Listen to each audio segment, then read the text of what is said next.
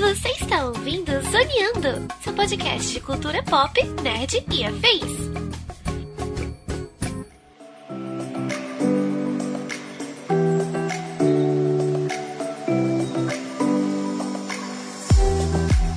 Começa mais um Zoneando Podcast, o seu podcast sobre cultura pop, nerd e afins, meus amigos. E aqui, host neste programa, aquele que reconhece ter uma defasagem de filmes de drama no seu repertório, mas que eu compenso com os dramas da vida real, estou eu, Thiago Almeida. Juntamente comigo ela, que com certeza deve ser um daqueles psicólogos meio cinéfilos, sabe? Que fica passando um diagnóstico para personagem no meio da sessão de cinema. Jéssica Guimarães. Tudo bem, querida? Boa noite. Sou muito cinéfila, mas não, não gosto tanto assim, de ficar dando diagnóstico para personagens, não. Só alguns, né? Alguns Pelo merecem. menos tem que dar uma relaxada, né, cara? Tem que sentar ali e dar uma relaxada na hora do filme, porque senão, pelo amor de Deus, né? pois é, meus amigos, estamos aqui reunidos esta semana para mais uma edição especial, como a gente faz todo ano nesse mês de setembro aí, que muito se fala na, na campanha do Setembro Amarelo e tudo mais. Né? A gente que sempre tenta trazer um tema ligado ao assunto todo ano e dessa vez nós vamos falar sobre filmes sobre depressão ou filmes que tratem, né, não diretamente ali que seja um, um, um drama né, especificamente sobre a depressão, mas que trate sobre o assunto, sobre o tema, né, sobre ah, o subplot, alguns personagens ali na sua trama. É sobre isso que vamos falar no programa de hoje. Portanto, sem mais delongas e vamos ao cast.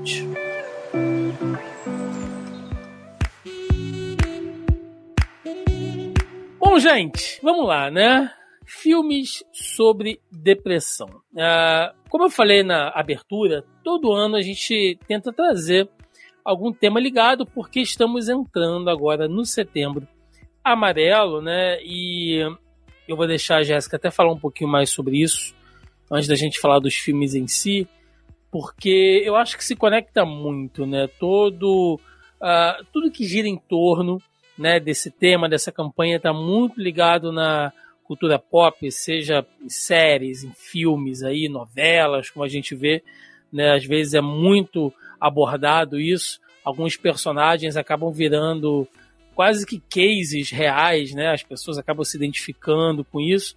Então eu acho que é um assunto sério, né? Que a gente tem que tratar com alguma seriedade, mas que a gente encontra algum respaldo na cultura pop também. Então, antes da gente falar dos filmes em si, né? Eu queria que a Jéssica falasse um pouquinho do que é o Setembro Amarelo, né? Do que é a campanha aí, porque muita gente às vezes ouve falar e tal, e não sabe muito bem o que é isso, Jéssica. Então, Setembro Amarelo é o mês de prevenção ao suicídio. É, a gente tem também o o Janeiro Branco, que trata sobre a questão da saúde mental, mas Setembro Amarelo é voltado principalmente para a questão do suicídio. Todo ano a campanha tem um tema. O site deles é www.setembroamarelo.com. Lá você consegue todas as informações sobre o tema do ano, sobre as campanhas, é, você pode postar, tem ícone lá para fotinho para você postar no seu Instagram, para você divulgar a campanha, né? E sempre falando, se você precisar, peça ajuda. É porque o, o que que é, o suicídio geralmente que leva ao suicídio é a depressão. É, é um dos grandes fatores, não só, mas também. É, o que é a depressão? A depressão ela é uma, uma doença, ela é, pode ser endógena ou exógena, ela tem a ver com as químicas cerebrais e ela deve ser diagnosticada por um psiquiatra, tá? Quem pode diagnosticar você de depressão é um psiquiatra, é o médico responsável por fazer esse diagnóstico. Você pode ir a um psicólogo, mas ele vai ter uma hipótese diagnóstica e é muito importante nessas situações que você vá a um psiquiatra, você fale com um médico, porque em muitas situações você vai precisar de medicação. É, em alguns, alguns é, momentos mais leves ou situações mais leves, só com a psicoterapia você consegue apoio. Mas em algumas situações que são mais profundas, você precisa do uso do medicamento. E o médico indicado é o psiquiatra. As pessoas têm um preconceito enorme. Muito. Psiquiatra é médico de maluco. Gente, não é. Saúde mental é uma coisa muito, muito séria. A gente não pode achar que ah, é bobeira, é frescura. Não é. Né? As pessoas morrem por causa disso. As pessoas ficam incapacitadas. É, uma das teorias mais aceitas no, no momento relaciona o quadro depressivo à alteração dos neuro, neurotransmissores de serotonina, dopamina e noradrenalina. Então tem química cerebral envolvida, Sim. tem contexto, né? A gente vai ver através de alguns filmes que a gente vai trazer aqui que acontece também como uma forma de, de extensão do luto, de alguma situação muito chocante. E quais são os sintomas? Humor deprimido. Se você está constantemente triste, né, isso não é normal. Ah, mas morreu alguém da minha família, eu terminei um relacionamento, perdi o emprego, né, os planos que eu estava fazendo eram errados, eu não consegui aquela viagem. É normal ficar triste. É normal por um tempo você ficar triste, é saudável, inclusive. Né? É saudável você ficar triste, mas não durante muito tempo. Não de uma forma que isso te paralise, né? Muito cansaço, um cansaço que você dorme, você tem vontade de dormir o tempo todo, você não quer fazer nada, você só quer dormir. Sim. É um cansaço que nunca passa, né? Diminuição da concentração.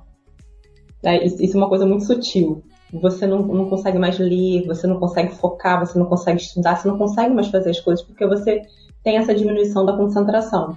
Né? A perda da autoestima, você começa a se sentir feio, você começa a se sentir Acontece baixo, você, ah, eu tô feia, tá? não é aquilo que, ai meu Deus, que bobeira, não é. Ideias de culpa, você começa a se culpar muito pelas coisas, putz, foi minha culpa, eu errei, eu errei. E às vezes você realmente errou, mas aí você faz disso um negócio gigante, né? Ai, Maximiza uma situação, né? Exatamente. Você somatiza a dor ali de uma situação. E distúrbios de sono e, e, de apetite. Ou você perde o apetite, ou você pode ter, desencadear um, um ficar comendo, comendo, comendo, comendo, comendo, sabe? Uma, uma, é, comer compulsivamente também.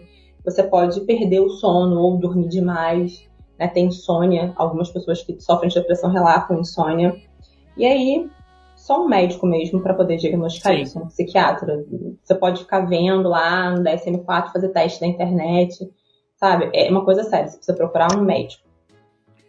Exatamente, muito bem, muito bem. Acho que a Jéssica deu uma resumida boa pra gente, né? E fica sempre realmente assim, acima de qualquer coisa, né? Acho que é, tudo que a Jéssica falou é muito importante, mas sempre o foco mais importante é busquem ajuda, né? Não tenham medo de buscar ajuda. Todo ano a gente está aqui falando sobre isso. Eu acho que o único ano que a gente não falou sobre isso aqui, Jéssica, foi durante, acho que a pandemia, né? Porque foi um, acho que já era um momento que a gente estava passando que era muito ruim, inclusive é, se a gente pegar aí alguns números, né, de pesquisa, tanto suicídio como casos graves né, de pessoas que desenvolveram ou agravaram estados de depressão e ansiedade durante todo esse período de pandemia foi altíssimos, né? É, principalmente pessoas ligadas ao campo médico, tiveram que lidar com uma situação muito pesada durante muito tempo, então é, é complicadíssimo, né? A, a, gente já conseguiu trazer aqui é, todo ano, né, que a gente faz aqui fala sobre isso. Eu procuro trazer pessoas que, que sejam da área, né, de alguma maneira, tá? Jéssica aí, que é psicóloga, né, pode falar bastante sobre isso. A gente já trouxe aqui pessoas que representam o CVV em vezes anteriores, né, o Centro de Valorização da Vida, porque 188. é um assunto... 88, é sempre Exato. o número do CVV 188. Né, então, eles sempre foram, foram muito é, atenciosos com a gente aqui, ouviram a gente, deram suas dicas, porque existe também, né, Jéssica? Eu não quero alongar muito isso aqui, mas a gente já vai começar a falar sobre os filmes. Mas também existe, de certa maneira, uma glamorização, digamos assim, de alguns estados, né? É, sempre tem aquela, entre aspas, assim, doença da moda, né? Tem aquela coisa de que de repente todo mundo é, é, se auto é, é, se dá um autodiagnóstico de ansiedade ou de depressão. Às vezes pode ser, às vezes não é.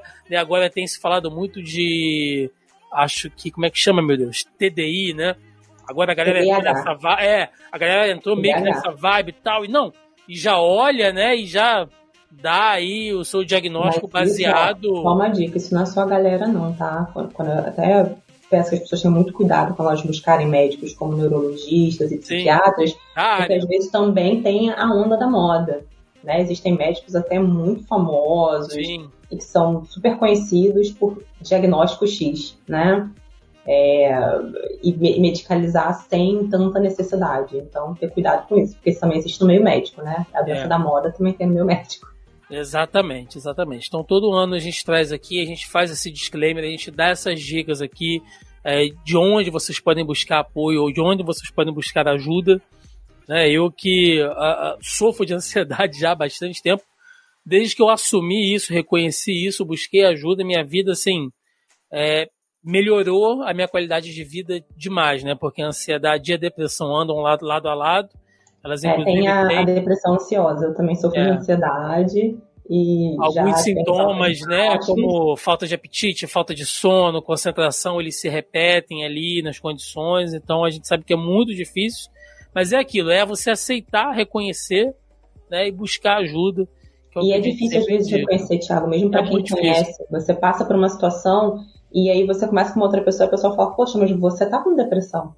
É. Isso é depressão. E você nem tá você, você nem se toca que você está passando por aquilo, né? Você acha que é, sei lá, só um cansaço, que é só uma bad vibe. Mas é bom ficar atento a esse Acontece o inverso também, né? Às vezes você está em um meio que você precisa de ajuda e as pessoas ao seu redor, às vezes, elas minimizam aquilo, né? Fala, não, isso é frescura, ah, isso é coisa de jovem, ou isso é coisa adolescente de velho. passa muito por isso. É, eu trabalhei não, em é escola, é trabalhei com adolescente. Né? E a gente sempre é. fazia campanha de setembro amarelo. E eles se engajavam muito, porque eles se viam muito nessa situação de que qualquer coisa que eles falassem era tido como, ah, isso é bobeira, isso é frescura. Pois é. Né? Geração é. mimimi. Exatamente. Então, ficam aí as nossas dicas, nossos alertas, né? Sempre de tratar esse tema também aqui com a maior seriedade e a maior responsabilidade, né, porque é algo muito sério quando a gente trata de temas como o Setembro Amarelo. Bom, dito isso, Jéssica, vamos lá, né? Vamos falar sobre filmes de depressão, porque uh, ou filmes sobre depressão. Uh, nós já gravamos, né, anteriormente algumas coisas aqui. Tem inclusive uh, um podcast que a gente fez sobre filmes de finais desgraçados, assim, né? Que é aquele filme que você assiste e aí no final você só quer chorar em posição fetal no seu box, né? Chorando ali como um ninja silencioso ali enquanto a água escorre pelo seu rosto, porque você não aguenta o final daquele filme acaba contigo. Então eu vou tentar não repetir, né? Os filmes que eu já falei lá, a Jéssica também trouxe aqui alguns interessantes. Agora eu quero deixar claro que a nossa proposta aqui é buscar elementos né, que tratem sobre a depressão, eventualmente sobre o suicídio também, mas uh, que não seja necessariamente um drama. Porque eu acho que fica muito fácil também, né? Você pega um drama e aí você associa ele com uma coisa triste e tal. Mas às vezes, né, você tem até algumas obras assim de maneira lúdica, né, até como uma forma de comédia, conseguem tratar aquele tema ali e de repente te dar um insight, te dar um estalo ali que você pode falar sobre isso. Nós vamos fazer algumas rodadas aqui, Jéssica, e eu vou é, ser mal educado hoje, vou tomar a frente da convidada, eu vou começar trazendo um filme aqui, que é um filme que eu gosto muito, tá, Jéssica? Eu sou um cara que, olha, se você olhar meu repertório de filmes de romance e drama, dá para contar, sei lá, nos dedos da mão e do pé, facilmente, assim. Eu não sou um cara muito dessa área, né? A galera que já é ouvinte aqui, já me conhece há bastante tempo, sabe que não é muito o meu gênero de filme. Mas quando eu assisto um filme desse naipe e eu gosto, eu gosto de verdade. Tá? E aí eu queria trazer um filme aqui de 2013, pra gente começar a falar sobre isso, que é o Ela, né? O Her, com o Joaquin Phoenix, a Amy Adams ali, tem o Chris Pratt, a Olivia Wilde. Filme maravilhoso. E com a voz ali da Scarlett Johansson, né, que faz a voz de uma assistente digital ali, uma espécie de inteligência artificial. Né? Para quem não viu esse filme, né, só dando uma pequena sinopse aqui, ela conta a história do deixa eu pegar o nome do personagem do Joaquin Phoenix, o Theodore, né? O Theodore ele é um homem divorciado ali, né, um, um jovem adulto ali na faixa de, entre seus 30 e 40 anos, que ele trabalha é, ele tem uma, uma profissão muito interessante que é escrever cartas, responder cartas, ou de pessoas que já estão mortas, ou de uh, pessoas que vivem no imaginário, personagens fictícios, ou seja, ele trabalha em uma empresa que responde cartas é, é, imaginárias, digamos assim. Né? Você tem, sei lá, você tá triste porque o seu pai morreu, e aí você manda informações ali do seu pai, coisas que ele gostava, coisas que vocês viviam e tal, manda para essa empresa, né? E aí você manda uma carta para lá e você recebe uma carta de volta como se fosse uma carta do seu pai, né? Mas é escrita por alguém que está lá naquela empresa. Então, então isso já é, isso por si só, né? Essa profissão dele já é algo que que trabalha muito com esse tema, acho que de depressão e tudo mais e da solidão, né? Que está muito atrelada. Mas o, o o grande ponto é que o personagem do Theodore é um cara triste, sozinho, que tá passando pelo peso de um divórcio ainda, e ele se apaixona por essa assistente, né? Ele se apaixona aí pela, pela Siri, pela Alexa, né? Imagina você conversando com a sua Alexa todo dia e você acaba desenvolvendo ali um relacionamento que é correspondido em um determinado momento. Não vou dar spoiler aqui, para quem ainda não assistiu o filme, vale muito a pena assistir. Olha que eu sou um cara bruto, que estou indicando um filme, um, um romance dramático aqui para para vocês, é, então. É meio comédia também. É, é, sim, é. Ele tem um. É uma situação muito platônica, né? Que ele projeta na, na voz da Silvia sim, dele. Sim. E aí eu já quero começar pegando, Jéssica, já pelo fato desse emprego dele, né? A, a gente pode achar que é besteira, né? Tipo, ah, gente, só em filme e tal. Mas eu vou te dizer que se existisse um, um, uma empresa que fizesse isso de maneira real, né? E eu vou te dizer que talvez em um futuro a gente não esteja muito longe que uma inteligência artificial não possa fazer esse tipo de coisa. Eu acho que para algumas pessoas isso é meio que sedutor, sabe? Eu só não sei se, por exemplo, num caso de morte, se isso ajudaria em um processo de luto, sabe? Eu acho que já existe. Eu acho que já tem alguma coisa de inteligência artificial que faz isso, que imita a voz, que pega a voz e vai e faz faz algumas algumas frases, tipo um episódio do Black Mirror. Uhum. Ele traz isso, aquela parte ali de conversar com você no telefone. Eu acho que já, isso acho que já existe. Eu, eu, só, eu só não sei se isso seria muito saudável, sabe? Eu tem uns casos reais, né? Eu vi outro dia uma menina lá no Twitter que eles compartilharam. A menina desesperada porque ela tinha perdido o telefone dela e nele tinha umas mensagens que alguém que ela perdeu tinha, tinha deixado para ela. E aí de vez em quando ela voltava lá e ouvia aquelas mensagens. Tem um, um, uma história aí no universo gamer aí que muita gente conhece, né? De um rapaz que ele nunca apagou o save de um jogo lá de corrida que ele jogava com o pai, porque ali tem uma espécie de, de, de sombra, digamos assim, né? um, um, um ghosting ali, que foi quando ele jogava com o pai. E aí ele nunca apaga aquele save, porque ele sempre tem a, a sensação de poder estar jogando com o pai ali, de alguma maneira, algo que eles sempre faziam e tal. Esse tipo de coisa ajuda Jéssica então, Eu, eu para falar disso, eu vou trazer um exemplo de um outro filme. Hum. Né, que eu não vou falar, porque como eu já vou queimar esse cartucho agora, eu não vou falar. Sim. Mas você lembra do Divertidamente? Sim. Então, a tristeza é necessária. Ela faz parte do processo de luto. E é saudável você ter memórias. Porque com o tempo você vai esquecendo. Especialmente assim, quando você é criança, é quando você é mais novo, você acaba perdendo um pai, uma mãe né? Ou uma mãe que perde um filho. É super saudável você ter essas memórias, você assistir esses filmes, né? Ou então, por exemplo, é... aqui no Brasil a gente não, não, tem tanto isso. A gente vê muito no, no México, né? Na cultura do Dia dos Mortos que eles botam foto, eles fazem uma festa para os mortos. Fazem, né? fazem uma festança. Eles botam um altar, eles botam uma mesa com tudo que a pessoa gostava. Então, assim, é, é uma cerimônia.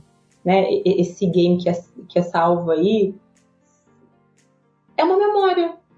é uma coisa que eles fizeram juntos. Uma memória uma digitalizada, digamos assim, né? Exatamente. Maneira. E assim, e se você de vez em quando vai ali, visita aquilo e sente aquela dorzinha, aquela saudade, assim, só para ter aquele aconchego, bacana. Você não pode ficar remoendo aquilo o tempo todo, sabe? É óbvio que são níveis, né? Que são níveis. Que, que você vai no início, você vai pegar a roupa da pessoa, você vai no quarto da pessoa, você, né, é um processo. E com o tempo aquilo ali vai se tornando uma memória agridoce, digamos assim. Uhum. Né, que você vai olhar aquela foto ali e vai pensar, poxa, essa pessoa viveu. E aí você tem a mensagem ali, você tem aquela voz falando para você, ah, eu te amo. Então uma coisa muito idiota, tipo, deixa o café pronto, né? Você ter aquilo ali não é ruim. Mas você se apegar àquilo e ficar o tempo todo e obsessivo naquilo não é saudável. É, outra coisa que eu acho bacana que esse filme traz, assim, bacana no sentido de, de que é muito uh, perceptível, né?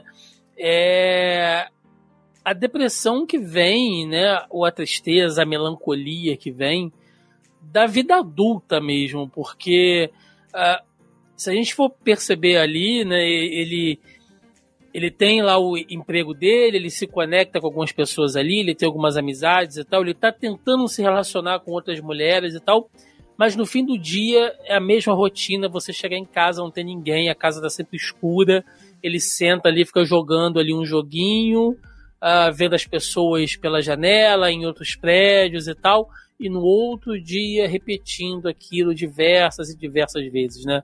É, eu sou um cara, particularmente, né, que eu eu gosto de ficar só. Assim, eu é, tem gente que não suporta, né? A solidão em momento nenhum, que é sempre ficar agarrado o tempo inteiro e tal. Eu não sei se é porque eu, eu prezo muito essa coisa de, de uh, tirar um tempo só para mim e tal, né?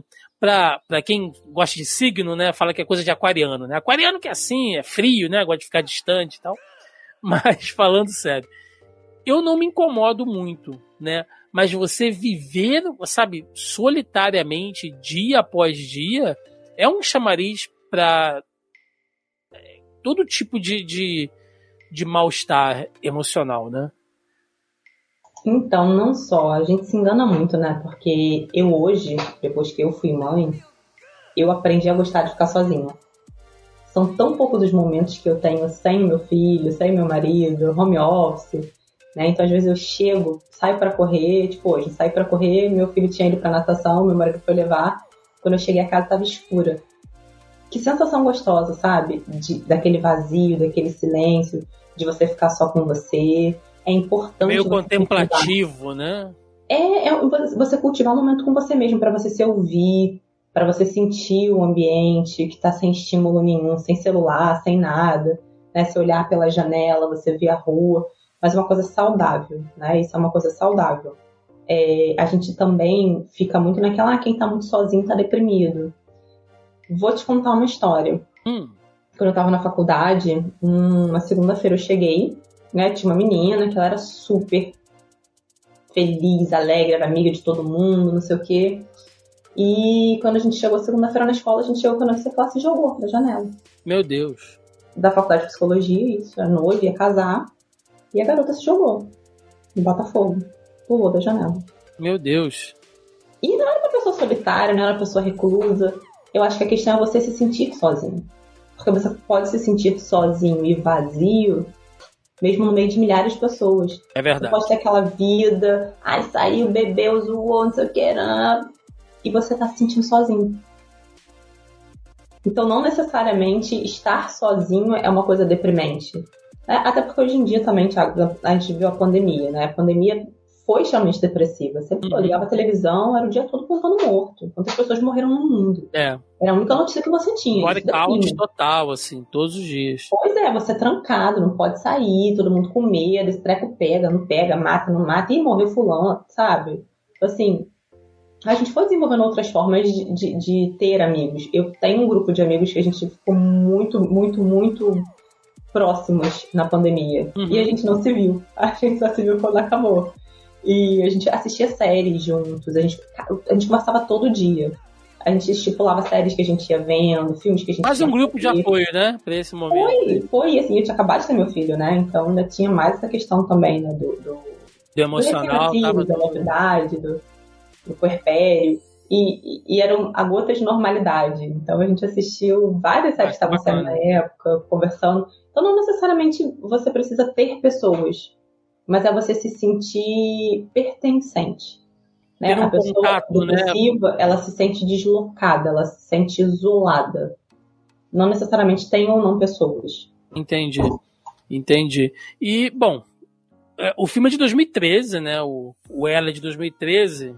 E, assim, eu lembro que muita gente é, via como algo muito assim, imaginativo, né? Pô, o cara tá se apaixonando pela, pela Siri, pela Alexa, né? Hoje, 2023, que a gente tá falando de inteligência artificial, deepfake, sabe, holograma. Esse filme tá mais atual hoje, Jéssica, do que quando ele foi lançado em 2013. Se você pega aí, a gente já deu até nas nossas lives de quinta-feira, né? Que a gente dá algumas notícias engraçadas, bizarras, enfim. A gente falou lá do, do japonês lá que casou com a boneca, o outro, outro casou com uma holograma e tal. A gente fica, né, rindo assim e tal, tirando um sarro às vezes, mas é meio triste também, né? Pode não parecer assim. Há quem entre, né, naquelas tretas de internet, assim, que problematiza o ponto de que, ah, mas se o cara tá amando o importante é amar, né? Mas é você substituir o ser humano e você só conseguir achar o amor numa máquina ou, ou, ou em, em algo artificial, eu acho que do ponto de vista da humanidade é meio deprimente, sabe? Jéssica, eu, eu sei lá, eu, me, eu tenho me, me perguntado muito isso. O cara só, só conseguir uh, se relacionar com algo que é artificial é a falência do, do, do, relacionamento entre humanos, assim. É meio triste isso. Eu fico triste com essas coisas. Ah, mas a gente está vivendo uma era aí, né? A gente tem, tem dois, dois vertentes. Temos, temos nós, né, que viemos da era do início da internet, do desenvolvimento das redes sociais, né? A gente a estava no Orkut, a gente estava no Facebook, a gente estava no Messenger, a gente estava nos bate-papos. Então, assim, a gente tá, nós fomos pioneiros desses tipos de relacionamento, né? Hoje em dia tem gente que se importa mais com a vida dela no Instagram do que com a vida dela real. Ela, ela tá mais se importando em postar do que em viver. Eu, eu gosto muito de passear e eu adorava tirar foto. Eu adoro tirar foto. Mas depois da pandemia, eu passei a tentar viver mais. E às vezes eu me pego, putz, não tirei uma foto disso. Sim. Às vezes não tirei uma foto desse também. momento. Pô, hoje eu almocei com uma amiga que eu não via há anos, anos. E aí quando eu saí, eu falei, putz, não tirei uma foto com ela. Mas eu almocei com ela, eu olhei no olho dela, eu conversei, a gente falou sobre várias coisas. A gente viveu, né? Às vezes eu acho que esse filme aí, o Ela, traz muito isso. A diferença entre você viver e você existir ele só existia, sabe? Ele era o que a gente chama de o rato na roda do hamster. Ele só tá ali, fazendo todo dia a mesma Sim. coisa, vivendo aquilo. Você só existe, você não vive. Você não vê o prazer da vida, o prazer das coisas, né? O prazer das pequenas coisas. E eu, eu, eu acho bacana também, porque, de novo, né, a gente está falando essa coisa de, de, inteligência artificial e tudo mais, né? E a, às vezes na própria ficção científica, né? Não que o Ela não seja um tipo de ficção científica também, a, a, gente entra muito nisso assim, não, as máquinas vão ficar inteligentes, né? As máquinas vão ficar malvadas, as máquinas vão ficar, uh, uh, sei lá, dominadoras e tal. As, isso é uma projeção nossa como ser humano nas máquinas.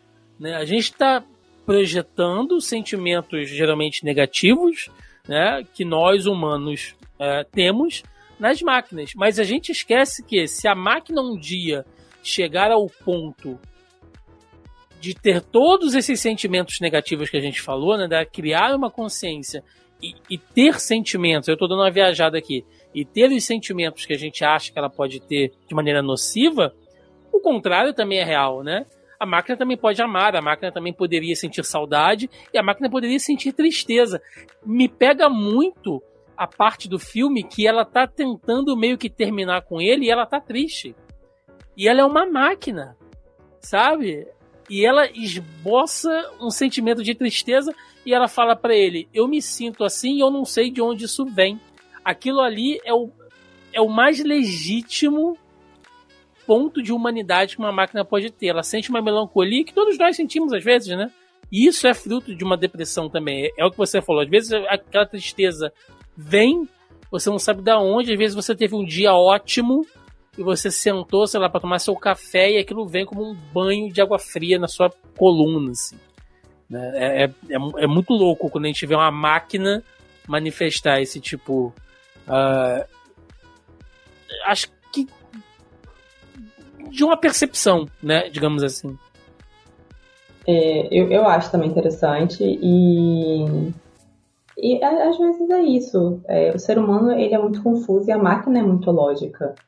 Então a gente espera deles sentimentos negativos porque eles acham que a gente não presta, né? A Skynet. A Skynet foi revoltada porque os homens não souberam é, controlar o mundo, estão acabando com o mundo, então vamos controlar os homens, vamos caçar a humanidade. E, e não adianta. A gente tem os dois lados. Tem um lado bom e tem um lado ruim. Sim. É, e a melancolia faz parte da vida. A gente não está feliz o tempo todo. A gente não está satisfeito o tempo todo. O problema é quando isso é uma constante quando nada te satisfaz, quando nada te deixa feliz. É, esse é o problema. Estar triste não é um problema, sentir tristeza não é um problema. É um sentimento como qualquer outro. A gente trabalha muito na educação socioemocional, especialmente com criança, né? Que o sentimento ele é para ser sentido, ele não é para ser negado. Hoje em dia a gente vive um, uma espiral do, do good vibes, né? Que a gente chama de felicidade tóxica. Tem que estar tá feliz, tem que estar tá pra cima, Nossa. tem que estar tá não sei o quê. E, gente, não é, não é todo dia. Tem um filme aqui na lista que tem isso. A gente vai falar sobre isso. Entendeu? A vida não é isso. Eu vou agora puxar para o meu filme. Por favor, vai lá. Já que você foi de 2013, eu vou para 1980. Eu acho que ele é de 83 ou é de 84. Filme clássico. A História Sem Fim. Nossa. A História Sem Fim, um filmaço. É um filme que eu tenho estratégias para lidar com a minha depressão. Quando eu tô um pouco mais triste, eu tenho o que eu chamo de pontes de reset, né? E alguns deles são filmes. Né? Por exemplo, eu sou super fã de Harry Potter, tem até a minha tatuagemzinha que você não consegue ver aqui.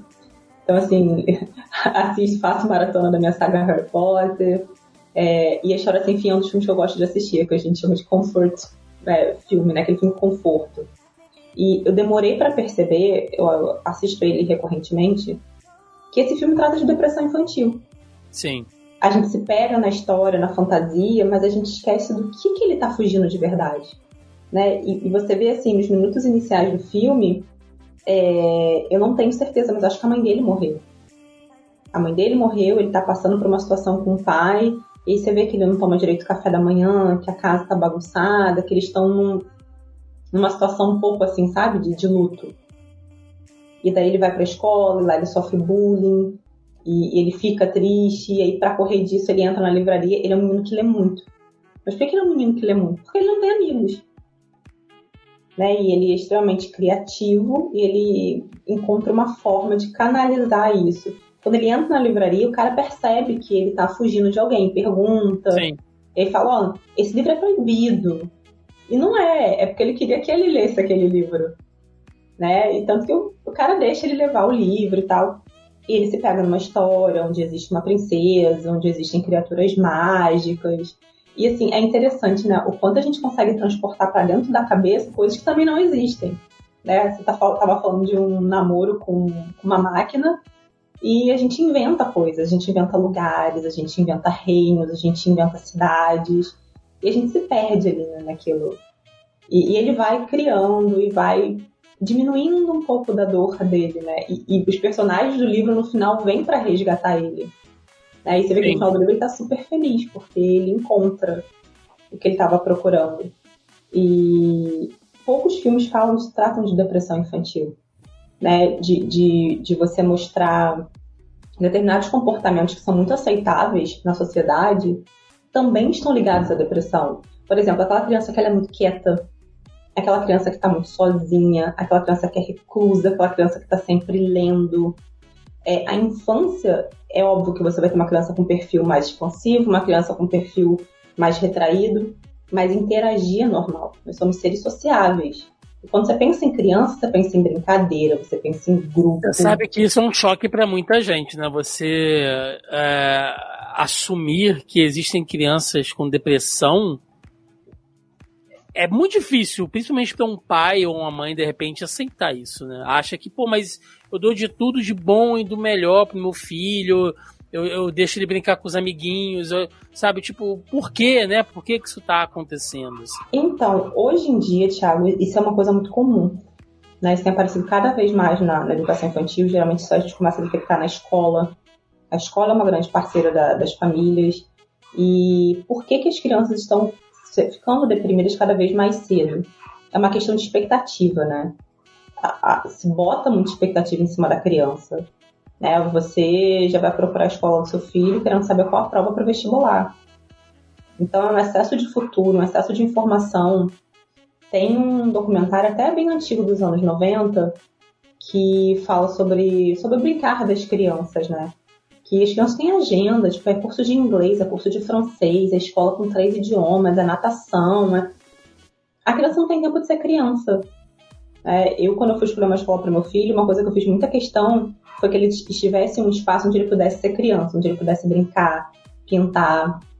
Hoje a gente teve reunião na escola e tinha uns vídeos né, deles, e eles brincando, assim, tipo, de soltar pipa de sacola, sabe, estudando o vento, pra onde é que o vento tá, e correndo com a sacola. Então, assim, olha que bacana você trazer a educação de uma forma divertida, você enxergar a criança como um sujeito, como um sujeito que tem personalidade, que tem voz, que tem vez, né? Porque a criança, por muito tempo, ela foi colocada naquele cantinho ali do eu dou tudo, mas você dá tudo que ela quer ou você dá tudo que ela precisa? Exato. Entendeu? O que o que está acontecendo? O que está acontecendo, né? É, será que as crianças precisam passar horas e horas no videogame? Hoje tem muita cultura do contato com a natureza, né? Fora tela, que a criança ficou muito tempo fora da tela, que aí vamos pra rua, vamos pegar na terra, não, não faz mal. Então, assim, implantou-se muito essa cultura do contato com a natureza, do passeio, do estar para fora, né? Você brincar com outras crianças, você resgatar brincadeiras antigas, é, pipa, bolinha de gude, essas coisas que, que a gente tinha, que tinha ficado perdido, né? Que as hum. crianças eram mini adultos, elas, ó, ó, tem que saber falar francês, espanhol e inglês antes de, sei lá, chegar no quinto ano. É porque é a pessoa do futuro, é a pessoa que vai trabalhar. Sim, sim. Coloca expectativas demais, né? E é, é legal porque. Entra numa ansiedade também de. Ai, já aprendeu a andar, já aprendeu a falar, já aprendeu a ler, já aprendeu a escrever. Entendeu? Como se fosse uma, uma corrida o mini adulto, né? Cara, como eu odeio a criança mini adulta, assim. Aquelas crianças que vão no Raul Gil, sabe? Que, que, que, falam como se tivessem, sei lá, 85 anos, cara. Aquilo me tira do sério. Esse tipo de coisa. Agora, a, a História Sem Fim, né? que é um filme alemão, se eu não estou enganado, ele é de 84, assim, né? E o, o, o protagonista, uh, acho que é Barriston o nome daquele menino, eu não, vou, não tô lembrando o nome agora exatamente. Mas uh, você vê, né? Um filme de 84 que já trazia também a, a coisa do bullying, né? Que pra molecada é, é um fator decisivo para acho que para desenvolver quadros mais avançados, né, de uma depressão, de uma ansiedade. E aí eu, eu sempre acho meio meio cretino quando você tem na internet uns comentários tipo, não, mas hoje em dia tudo é bullying, né? As crianças não podem mais brincar, as crianças não podem mais se sacanear umas às outras. Na minha época, né, a gente chamava o, o Joãozinho de. Porque ele, ele era gordo, chamava ele, sei lá, de rolha de poço, chupeta de baleia, sacaneava ele, puxava as calças dele e tal. E todo mundo gostava e ninguém ficava triste. Mas se você for falar provavelmente lá com o Joãozinho que sofria esse monte de coisa, o cara é, é um adulto cheio de trauma por causa dessa merda. Geralmente, quem fala esse tipo de coisa cometia o bullying, né? Não era eu sofri muito vítima. Bullying. Eu sofri muito bullying. Eu sofri muito. Eu era muito. nerd. Eu também. Gordinho, roqueirinho, então você imagina, né? Ah, eu era nerd magrela, magrelaça Cara. e gostava de coisas de menino. Já tinha bullying na nossa época, né? Só não era muito, discutido. Muito, muito forte. Né? Eu acho que eu não escolhi ser psicóloga à toa. Eu acho que foi muito. E psicólogo que trabalha em escola, né? Então, acaba que eu acho que as, e hoje em dia as pessoas não têm dimensão. É, o bullying sempre existiu, só que hoje ele é na internet. Antigamente, João Rolha de Poço era João Rolha de Poço na sala de aula. Agora ele o cara vai pra dele, casa, ele, ele, recebe meme, o grupo de amigos recebe meme, fotinha dele, a galera fica Gente, a comunidade inteira, quem tá em todas as escolas. Então, assim, são, são, a internet ela potencializou uma coisa Sim. que já era pavorosa. Sim.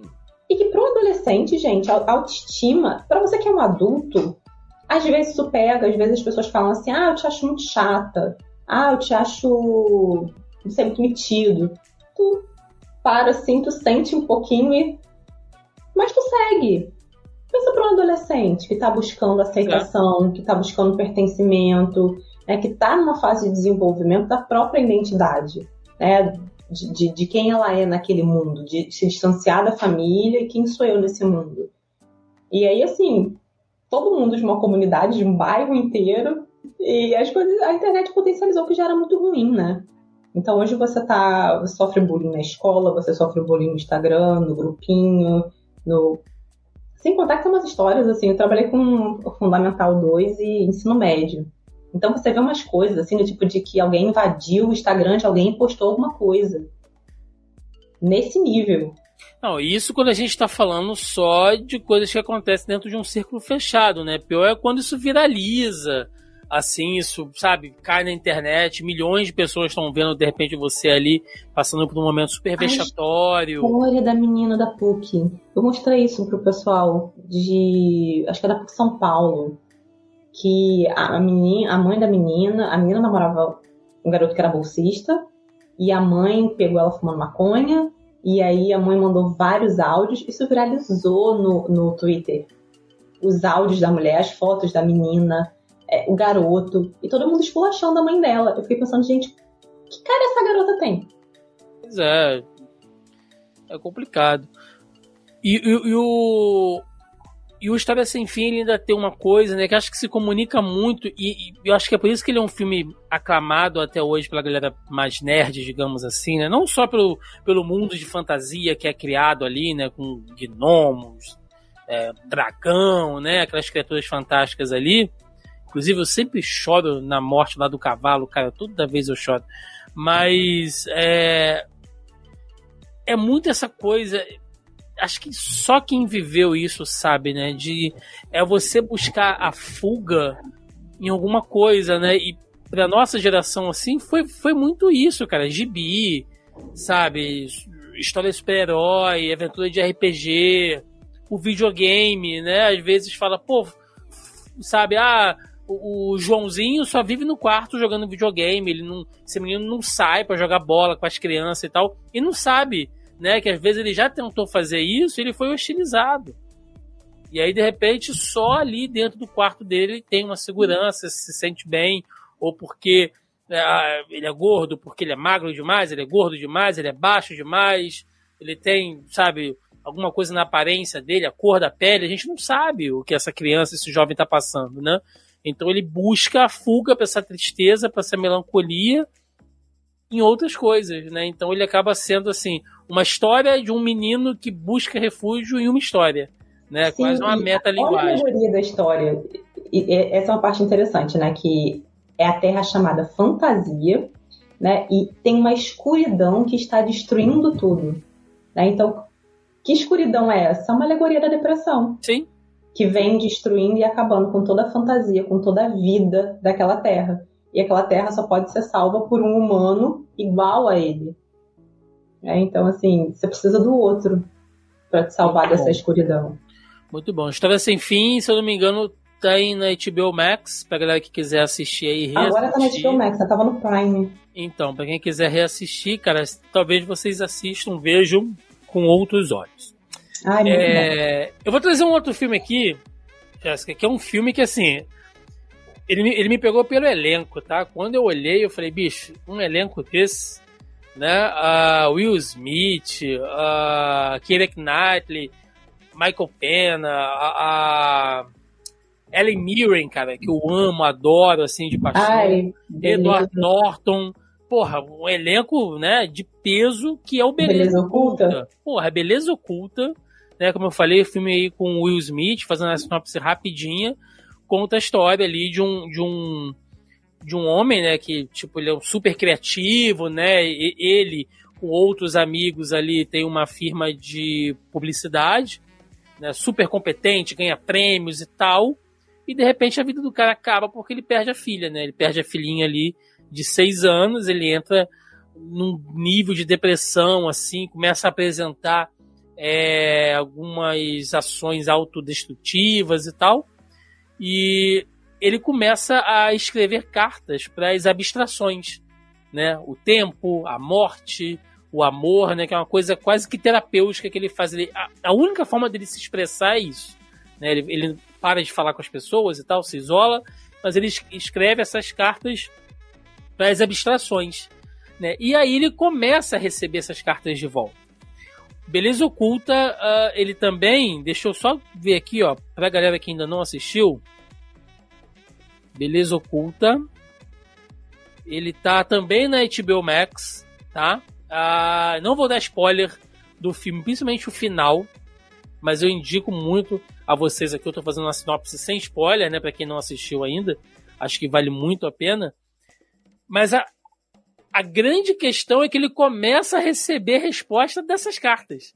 A carta que ele mandou para a morte, para o amor, para o tempo, né? Ele começa a receber de volta e a gente vai descobrindo que não é só ele que está com problema, mas os amigos dele, né? o relacionamento que ele deixou para trás, a esposa dele, que é uma reviravolta na história que você não está esperando.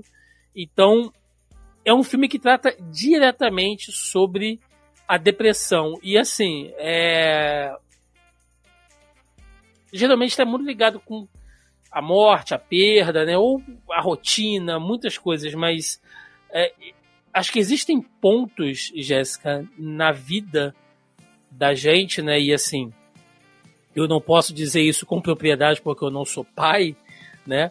Mas acho que todo mundo que, que, que é pai, é mãe e que infelizmente já tenha passado por isso, talvez poucas dores no mundo se compara à perda de um filho, né? Porque além de ser assim, um, sei lá, um, uma parte sua que se vai, é, é algo que chega a ser até antinatural, né? Não que a morte não seja natural, mas o natural, para o nosso entendimento como ser humano, é que os filhos são a semente dos pais, né? Então os pais se vão e depois os filhos. Quando isso acontece, você quebra essa, essa linha evolutiva né, que, que nós, seres humanos, estabelecemos, estabelecemos né, esse, esse contrato de vida ilusório que a gente vive. Então, acho que já começa por aí. Talvez não tenha uma dor maior e a importância de, de, grupos de apoio, né? Ter um grupo de apoio no filme que, que, nossa, as histórias, né, que você vê ali são, são tristes, mas que talvez poucas coisas na vida draguem a pessoa para uma depressão com a perda de um filho, né? Tem uma série que é I Know This. Eu, eu sei que essa verdade é muito pesada, que é com Mark Ruffalo. Não sei se você já assistiu. Não vi. I Know This Nunca é fantástica. É uma minissérie que conta a história de dois irmãos gêmeos e que um deles sofre de esquizofrenia. E que além desse irmão esquizofrênico, ele tem a perda da mãe e ele tem a perda de um filho. E eu assisti essa série logo assim que meu filho nasceu. Que ela, ela também foi na pandemia. E foi surreal, porque é uma coisa que acontece. Que às vezes a criança dorme e não acorda. Né? Então, Nossa. assim, é, existem algumas explicações ou não, que não é se sufocar, né? E isso acontece. Até os sete meses pode acontecer.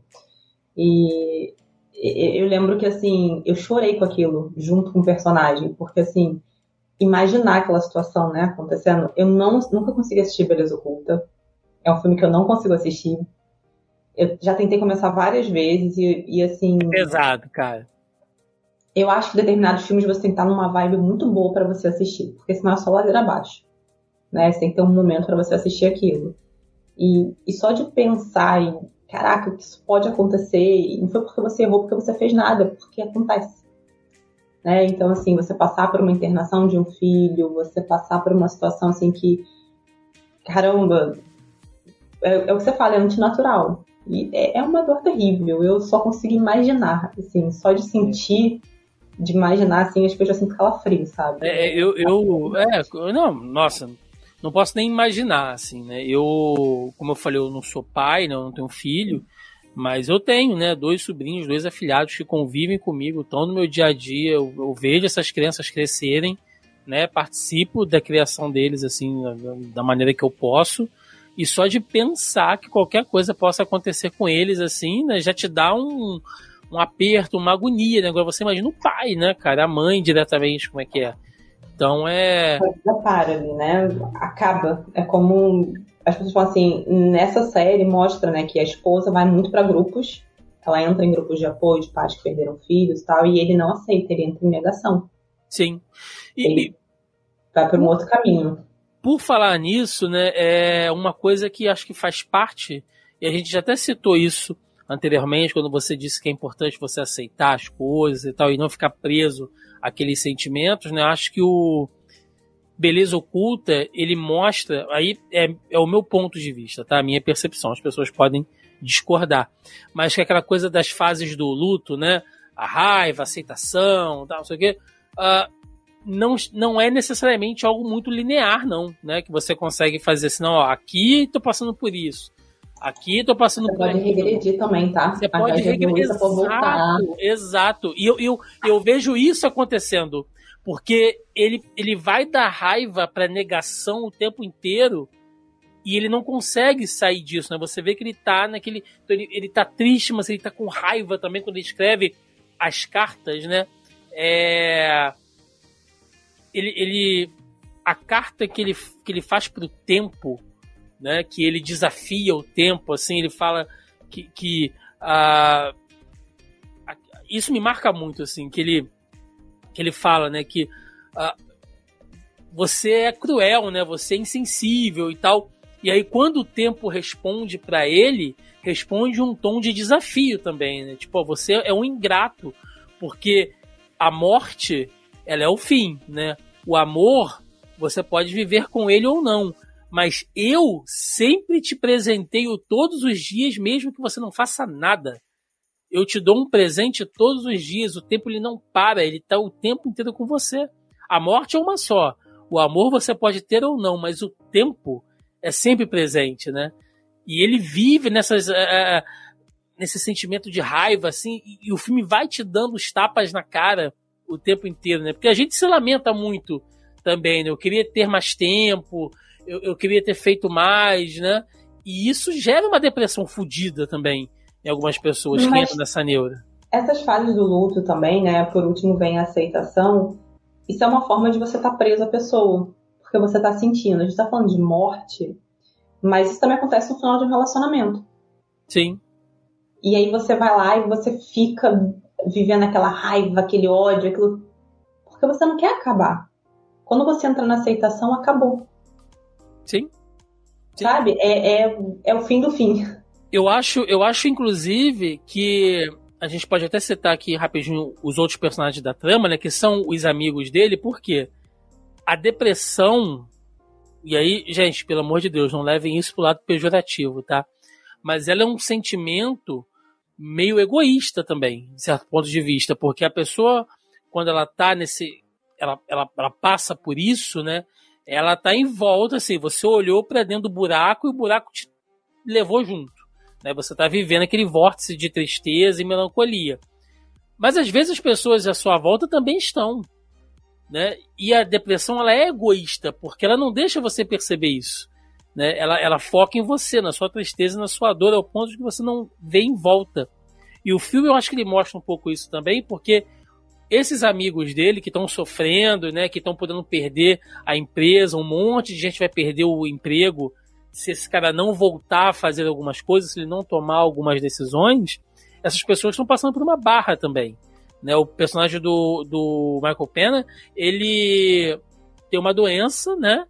que ele vai morrer, falando de morte de novo, mas ele vai morrer, mas ele não tem coragem de contar para para a esposa, para os filhos e tal. Então ele vive com aquela angústia dentro dele o tempo inteiro. Né? A outra sócia, né, que dedicou a vida inteira à empresa, a sustentar a empresa, inclusive quando o personagem do Will Smith se ausenta, ela faz a parte dele e tal. Ela começa a ver que o tempo dela passou, ela não conseguiu criar uma família, ela é louca para ter filhos, mas ela já se sente velha para isso e aquilo dá uma tristeza nela também, né? E o personagem do Edward Norton que passa por um divórcio, né? Porque trai a esposa como estagiária e a filha somatiza a raiva da mãe. Né? A filha passa a odiar ele, tipo assim, não, minha mãe falou que você é um, é um lixo, que você é um, é um verme, né? E, e eu te odeio porque você deixou minha mãe triste e tal. Ou seja, a criança está somatizando a raiva da mãe e ele não sabe lidar com aquilo. Então, a depressão às vezes é isso também, né? Ela não deixa você ver que a sua volta tem pessoas passando barras tremendas também, cara. E as pessoas precisam de ajuda, né? Pois é, as pessoas, assim, hoje em dia, né, tá, entrou muito na moda falar de saúde mental, mas pouco se procura, pouco se valoriza, né? Você vê até dentro das próprias escolas, você não tem tantos psicólogos, dentro das empresas, né? O, o plano de saúde, ele paga para um psicólogo um terço do que ele paga para um médico, né? Então, até a valorização mesmo desse profissional Sim. de saúde mental. É, todo mundo quer coach, né? Vamos ser coach de não sei o que, coach de não sei o que lá. Mas é, fazer terapia, estar no processo terapêutico é diferente né, de você estar com um coach, ah, eu corro três vezes por semana, isso me ajuda, estabiliza é, várias coisas da minha mente, mas isso não é terapia, isso não cura. Né? E a depressão advinda de alguma coisa, ela é curável. Agora, existe a depressão que ela é endógena, existem pessoas que são depressivas, que elas vão ter que conviver com isso pelo resto da vida. Sim. Que elas têm um total de zero situações que levam elas a serem depressivas e elas são e elas entram nesse limbo emocional, elas vão pro buraco, elas né, são sugadas por aquilo e precisam de medicamento para poder ficar bem. Né? a gente fala muito de depressão, essa coisa que as pessoas veem mais. Mas, por exemplo, eu fiz estágio no, no IPUB, que é o Instituto de Psiquiatria do FRJ. Hum. E lá a gente tinha pacientes em depressão severa. A pessoa não sai da cama, não se alimenta. Então, assim, é uma das questões né, da, das doenças que você tem autorização para usar a eletroconvulsoterapia, que é o choque. É uma das indicações do, do eletrochoque, é isso, que a pessoa entra num estado que ela não come, ela não toma banho, ela fica lá parada. Literalmente só respirando e existindo. É, isso é uma. Tem esse lado também, já que está falando muito sobre depressão causada por alguma coisa, por algum motivo, por algum disparador. Mas tem uma depressão que não tem causa aparente. Sim. Ela é endógena do sujeito. Sim, e, e, talvez seja mais difícil, né, de você achar, de você entender que você está passando por aquilo ali, né? Porque se ela não tem uma, uma causa específica que ajude você a, a entender, né? Então é, é complicado. Mas, cara, Beleza Oculta, gente, filmaster na HBO Max aí, procurem. Ele, ele trata desse tema também de uma maneira muito lúdica e o final, quando você entende o que aconteceu, você fala, porra, que, que, que sacada, né? Que, que, que roteiro que te prende. É, é, um, é um filme que quando você assiste pela segunda vez, ele é outro filme. Né? Então é, é muito bom. Vou me esforçar para assistir. Assista, assista. Vai lá, traz aí o seu, seu segundo filme aí pra nossa rodada. Eu, vou de, eu tô falando dos meus filmes, assim, que eu curto muito, né? Eu fiz uma lista para você, mas eu tô trazendo os que eu tenho um carinho especial. E a gente saiu da infância né, com a história sem fim, agora eu vou para adolescência, né, trazer um filme de 2012, que é As Vantagens de Ser Invisível. Clássico também. Eu ainda não consegui ler esse livro, tenho vontade. Eu amo esse filme, eu amo. É um dos poucos filmes em que eu admiro profundamente a atuação do Ezra Miller. O Ezra Miller tá sensacional, sabe, nesse filme. Eu acho que ele rouba muito a cena muitas vezes, né? A Emma Watson, ela tá perfeita, sabe? E, e, e fala de muitas coisas, né? É, o personagem principal ele já inicia o filme tendo que lidar com a morte do, do melhor amigo dele. Uhum. E ele se corresponde com esse amigo. Ele escreve como se fosse um diário. é, que ele queria que o amigo estivesse ali para saber das coisas que estão tá acontecendo. Ele está tentando voltar a se socializar. E aí, ao longo do filme, eu acredito que todo mundo já tenha visto, né? Mas acho que está na Netflix, as vantagens de ser invisível. Não tenho certeza, mas está na Netflix. Vou ver aqui. Pode, pode seguir. E vai contando a história do, do Charlie, né? Que ele acaba fazendo amigos, tem a descoberta do primeiro amor dele. E nisso de, de tentar se reintegrar, o Charlie cai num buraco muito profundo, né? Quando ele se vê sozinho e isolado desses amigos. Porque acaba que ele namora uma menina e não dá muito certo e ele é excluído do grupo. Quando ele é excluído do grupo e se vê sozinho de novo, ele começa a ter memórias vívidas da infância dele. Eu não vou chorar, mas eu vou me emocionar. O Charles, ele passa por uma situação assim absurda. E ele traz à tona essas memórias de violência, né? Ele foi violentado pela própria tia. O filme dá a entender, eu ainda não consegui ler o livro porque acho que o livro entra mais nessa situação, mas ele pequeno, ele é estuprado pela própria tia. E ele entra num colapso e ele tenta se matar. Né? E a partir daí ele vai tentando se resgatar e voltar. E aí você entende porque ele é aquele adolescente deprimido. Por que, ele é recluso, por que, que esse amigo dele faz tanta falta. E como a gente não percebe, às vezes, que o mal tá ali, do ladinho. É, a tia tava na casa dele numa noite de Natal. Isso para mim é, é, muito é muito forte, né? No filme, se, se você não prestar bem atenção, você não consegue captar que aquilo ali é um estupro. Né, que ela chama o Charlie para brincar, que eles vão pra neve, não sei o quê. E aí meio que subentende.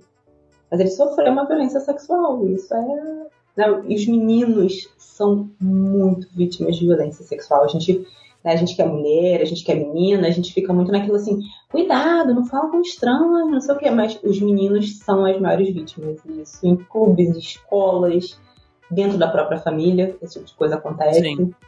E é um filme que para mim é um clássico, porque ele, ele consegue superar isso de alguma forma. Ele vai fazer terapia, porque depois que ele tenta suicídio, ele é internado, ele passa por um tratamento. A família descobre isso, porque a família dele não sabia, a mãe dele não sabia, o pai dele não sabia, a irmã não sabia. Isso foi uma coisa que ele carregou com ele. E a tia dele morre e ele se sente culpado por isso, porque ele desejou que a tia morresse. Né? Por conta do estupro, ele desejava que a tia morresse. E quando a tia morreu, ele achou que era culpa dele. Coitado, porque. Ele somatizou aquilo ali. É. Eu acho um filme incrível, cheio de camadas, que trata não só do Charlie, que é o personagem principal, mas trata de outras coisas, como a questão do, da, da descoberta da homossexualidade na adolescência, de como o bullying acontece, de como algumas relações acontecem na adolescência, eu acho um filme forte, eu acho um filme bom, você tem que estar de bom humor para você assistir, porque mexe. Né? Só de falar assim, eu embarguei, porque para mim é, é um filme importante de ser assistido, né? Você toca em temas que são muito sensíveis, especialmente a, questão do, do estupro da, de, da criança. E, e, é divertido ao mesmo tempo, porque ele, ele vem com o encantamento da adolescência, da descoberta das amizades verdadeiras, do primeiro amor, do primeiro beijo, da primeira noite. Então ele tá me dando um quentinho no coração, assim, quando você tá assistindo, né? Mas ele toca em temas bem pesados. Ele tem, ele tem que te dar uma recompensa em algum momento, né? Mas ah, é. A cena do túnel, que ele canta no túnel, que ele sobe no carro. É lindo. É, é, é isso também que você falou, né? Certos traumas que a pessoa carrega para sempre. Né, se ela não botar aquilo para fora, se ela não trabalhar, aquilo vai dragar ela para escuridão em algum ponto, né? Você falou sobre estupro e tal. É, é uma coisa importante da gente lembrar também que, assim, é lógico, né? Se você estiver passando, principalmente mulheres, né? Ah, possivelmente você vai ser vítima em qualquer lugar, né? Num ambiente de trabalho, dentro de um ônibus, alguém pode te molestar de alguma maneira, numa rua escura, né? Voltando para casa, você está suscetível a esse tipo de coisa. Mas quando você pega o relato dos casos mesmo, uma porcentagem altíssima são de abusadores próximos, cara. Membros da sua família, pessoas que convivem na sua casa, vizinhos, Pai, prestadores avô, de serviços ali. Irmão. É mais fácil você ser assaltada, ser alguém te matar ou te assaltar numa rua escura do que efetivamente te estuprar e você passar por esse tipo de coisa dentro da sua casa, cara. Né? E aí, assim, que, que, que segurança a pessoa tem? Né? Ser dentro do seu próprio lar, às vezes de um lugar que tecnicamente deveria ser o seu refúgio dos males do mundo, né? Se ali dentro você não se sente protegido, cara, imagina lá fora, né? Exatamente. E o, o quanto essas pequenas coisas, porque a criança se culpa muito por tudo, né? A criança, ela, ela vive num, num mundo muito autocentrado. É, e, por exemplo, e aquela luz apagou, fui eu. Eu quis que a luz apagasse, é o pensamento mágico, né? A criança ela tem muito isso. Ela ainda está no cerne dela, ela não, vê o mundo ao redor. Então, é muito fácil manipular uma criança. E quanto mais próximo você é, mais confiança você tem. Então, é, vamos guardar o nosso segredo, é, vamos ali brincar de alguma coisa, não conta para ninguém, entendeu? E a própria criança não assimila que aquilo é uma coisa que é uma agressão a ela mesma ela não consegue assimilar isso, né? Ela é indefesa. E no final ainda se sente culpada. E a gente fala muito de mulher, mulher, mulher, mas é, os, os homens sofrem muito abuso na infância. É mais comum. E muitos não contam, especialmente por se sentirem culpados, que ah, vão achar que eu sou gay. Tem muito esse pensamento.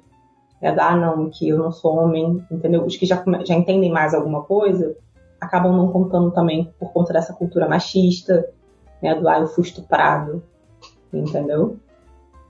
É, hoje tá, tá muito leve aqui o programa, né? Como vocês estão vendo. Bom, então eu vou trazer aqui o meu terceiro filme, Jéssica, para nossa nossa nova rodada aqui, que é um filme que foi super elogiado também. Ele tem um, um excelente elenco, né? Tem um, tem um ator que eu gosto muito, que é o Steve Carell, que a galera sempre associa ele, principalmente com The Office, né? Que, que tem ali ele fazendo o Michael Scott, que é muito engraçado e tal, mas é, ele é um ator incrível, né? E ele faz drama muito bem também. Uh, e outro cara que eu gosto muito que é o Paul Dano. E eu tô falando aqui de um filme. O Dano é maravilhoso, maravilhoso filme, gente. filme de 2006, cara. Pequena Miss Sunshine ali. Ai, o ator ah, morreu é... recentemente. Pois é, então é um filme que, né, dando uma resumida aí, e ele tá no Star Plus, né, pra galera que quiser assistir também, a gente vai tentando indicar aqui. É, eu, não, eu não falei, Jéssica, mas o Vantagem de, de Ser Invisível tá na Netflix mesmo, tá? Só deixando aqui a indicação pra galera que quiser assistir. Mas o Pequena Miss Sunshine, ele é um filme que, assim, ele, ele é um drama, mas ele é uma comédia também, porque é impossível você não rir de algumas situações absurdas que acontecem, principalmente no último ato do filme, ele te leva pro campo do absurdo que é pra você rir mesmo. Tipo, cara, a vida pode ser tão maluca, pode ter tão dessas coisas assim, que às vezes até na desgraça você tem que rir, porque senão você pira, né? E ele, basicamente, assim, dando aquela resumida também, sem dar muito spoiler, ele conta a história de uma família completamente disfuncional, é uma família de, de, classe média baixa ali nos Estados Unidos, em Albuquerque, né, que não chega a ser um interiorzão, mas você vê que eles são uma família bem interiorana, que a filha mais jovem, né, da, daquela família, que é uma criança, a, a Oliver, ela ganha a oportunidade de ir para a Califórnia participar de um concurso de Miss Infantil. Né? E aí a família toda é, acaba partindo em viagem para ajudar. Mas aí você tem o pai, que é uma espécie de coaching motivacional, que aposta todas as economias, sabe, todos é, os recursos da família em um projeto que dá errado, né? Um cara passa a perna nele lá, que é o Brian Cranston. Eu sempre acho engraçado ver o Brian Cranston de cabelo, cara. Ainda não me habituei a isso. É, que passa a perna nele, então ele perde tudo e aí acaba se dando mal. O irmão, que é meio é aqueles adolescentes meio pirado que, que quer servir na Força Aérea, ele faz um voto de silêncio. Ele odeia a família inteira, faz o um voto de silêncio, só vai voltar a falar com as pessoas depois que ele entrar para a Força Aérea. O avô, veterano de guerra, usuário de droga, sabe? Pornografia, é aquele avô sem noção nenhuma, assim. No meio disso tudo, você tem a mãe, coitada, que tenta equilibrar a balança ali e a mulher, você vê que ela é uma chaleira prestes a explodir, fuma escondida, porque nem fumar ela, tem, ela pode, né? Ela é criticada por causa disso, mas é a válvula de escape dela. Você vê que ela tá o tempo inteiro, ela não se arruma mais, ela tá ali, sabe, só tentando equilibrar aquela família louca. E nessa doideira toda, eles ainda têm que receber o tio, né, que é o irmão dela, que é o Steve Carell, que é um professor gay né, que se apaixona por um aluno, não é correspondido, acontecem outras coisas na, durante a vida dele ali e ele tenta se matar. Ele tá vindo do hospital, né, com os pulsos cortados ali, enfaixados, ele não pode ficar sozinho, e aí o cara vai morar nessa casa que já não é normal, né? E toda essa galera se reúne numa Kombi, que eles têm que empurrar, inclusive, porque a Kombi tá ferrada, daí até lá uma viagem de três dias para participar desse concurso. E aí, assim, é lógico que você tem o personagem, Jéssica, do, do, do Carell, né, que tentou o suicídio, ele está em um quadro de depressão super avançada, mas você vê que outros membros daquela família também já começam a ser tocados por isso. E assim, uma coisa que a gente nota vendo o filme, né, se você tem um pouquinho mais de sensibilidade, é que você vê que ele já uh, normalizaram sentimentos e situações ruins no dia a dia deles como normal. E eu acho que a depressão, você pode falar melhor do que eu sobre isso, mas a depressão ela é um mal sorrateiro e silencioso. Porque você vai somatizando aquelas situações de merda da sua vida e quando você vê, aquilo já está encruado na sua rotina, cara. Isso é terrível, né? A gente estava falando lá no início dos, dos sintomas, né? Que um deles é a culpa e a baixa autoestima.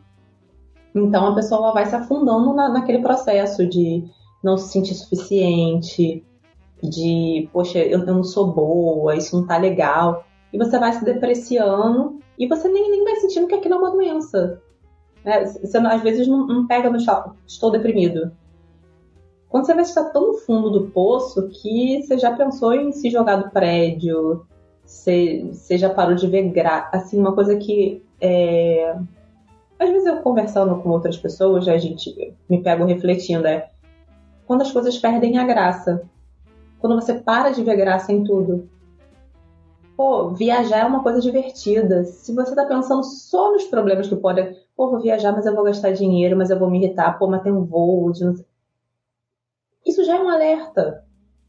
Se você não consegue ver o lado bom da coisa, você só consegue ver o lado ruim, se aquilo só te irrita, se aquilo não te traz prazer nenhum. Sim. E aí, é, às vezes é um emprego, às vezes é a sua casa.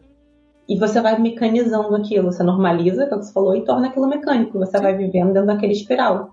E as pessoas acham que aquilo é normal. Nesse filme, o personagem do Paul Dano, ele é maravilhoso. Porque ele cisma que ele tem que ir embora daquela casa né? Ele quer sair de qualquer jeito, ele vai ele fazer uma tem um quadro de Nietzsche gigante no quarto dele, assim. e ele vai pro. Ele quer ir pra Academia da Força Aérea, é. né? E aí ele, ele tá fazendo um treinamento de silêncio, porque quando chega lá, porque ele vai passar, ele, ele vai precisar ficar tantas horas sem falar. E, cara, assim, quando o tio tem aquela sacada com ele no livrinho, ele olha assim, ele. Como assim? Eu sou daltônico. É, pois é, ele quebra, né? Ele totalmente. Ele, ele tem uma fala dele mais pro final do filme, quando ele volta a falar, né? Já dando spoiler aqui, mas. Uh, que é justamente isso que você falou, né? Que ele tá conversando com o tio e é legal que ele se conecta com o tio, né? Muito. Porque. No silêncio, né? Eles se é... conectam no silêncio. Sim. Porque a cumplicidade deles começa antes dele voltar a falar. E os dois são meio que alienígenas dentro daquela família, né? Eles não se encaixam diretamente, ele por diversas razões. E o personagem do Paul Dano fala isso pro personagem do Steve Carell, né? Fala isso pro tio, que ele tem 15 anos E ele, se ele pudesse, ele queria, tipo assim, dormir e acordar depois dos 18. para passar toda aquela fase de transição da adolescência já saindo, né, ali, que é aquela, aquela pressão toda que eles têm lá do high school, né, do, do, do final ali que você tem que definir qual é a sua profissão e tal, tal. Uh, e aí o personagem do, do tio fala para ele isso que você disse. Fala, cara, a vida, você, você só será alguém no, no futuro, ou melhor, quem você for no futuro é fruto de tudo que você viveu, inclusive as merdas. Então, assim, se você dormir e acordar depois dos seus 18 anos, você ainda será a mesma pessoa, porque você não passou por aquelas situações, você não amadureceu, você não passou pelas dores do mundo, né? E é um cara que tentou o suicídio está falando aquilo para ele. E aquilo serve para ele também, né? Você vê que naquele momento ele tá meio que se curando daquela situação, tipo assim, pô, eu passei por essas merdas e agora é bola para frente, cara. Eu, eu preciso seguir, né? É muito legal. E é um filme que ele fala de rede de apoio sem necessariamente ter isso, né? Porque é muito fácil você trabalhar esses temas assim quando você tem aquela organização. Eu falei aqui do filme do Beleza Oculta, né, que tem aquele apoio lá, associação de luto, né, mas você também tem outros filmes que tratam com associação de, de alcoólicos anônimos, enfim. Mas a, a primeira e provavelmente a perpétua rede de apoio da vida de todo mundo é a família, cara. A sua família deveria, pelo menos, ser a sua maior rede de apoio. Né? E eles vão descobrindo aquilo ao longo do filme. Aquela metáfora que para a Kombi poder andar, todos precisam empurrar e aí cada um vai entrando dentro da Kombi, aquilo é uma metáfora. Tipo assim, juntos a gente consegue ir para frente, a gente consegue ir em busca dos objetivos, né? Eles topam viver aquilo pela Oliver, né? A Oliver ela é o ponto da. Quando a gente trabalha com terapia sistêmica, a gente trabalha com teoria sistêmica, a gente fala de elos, né?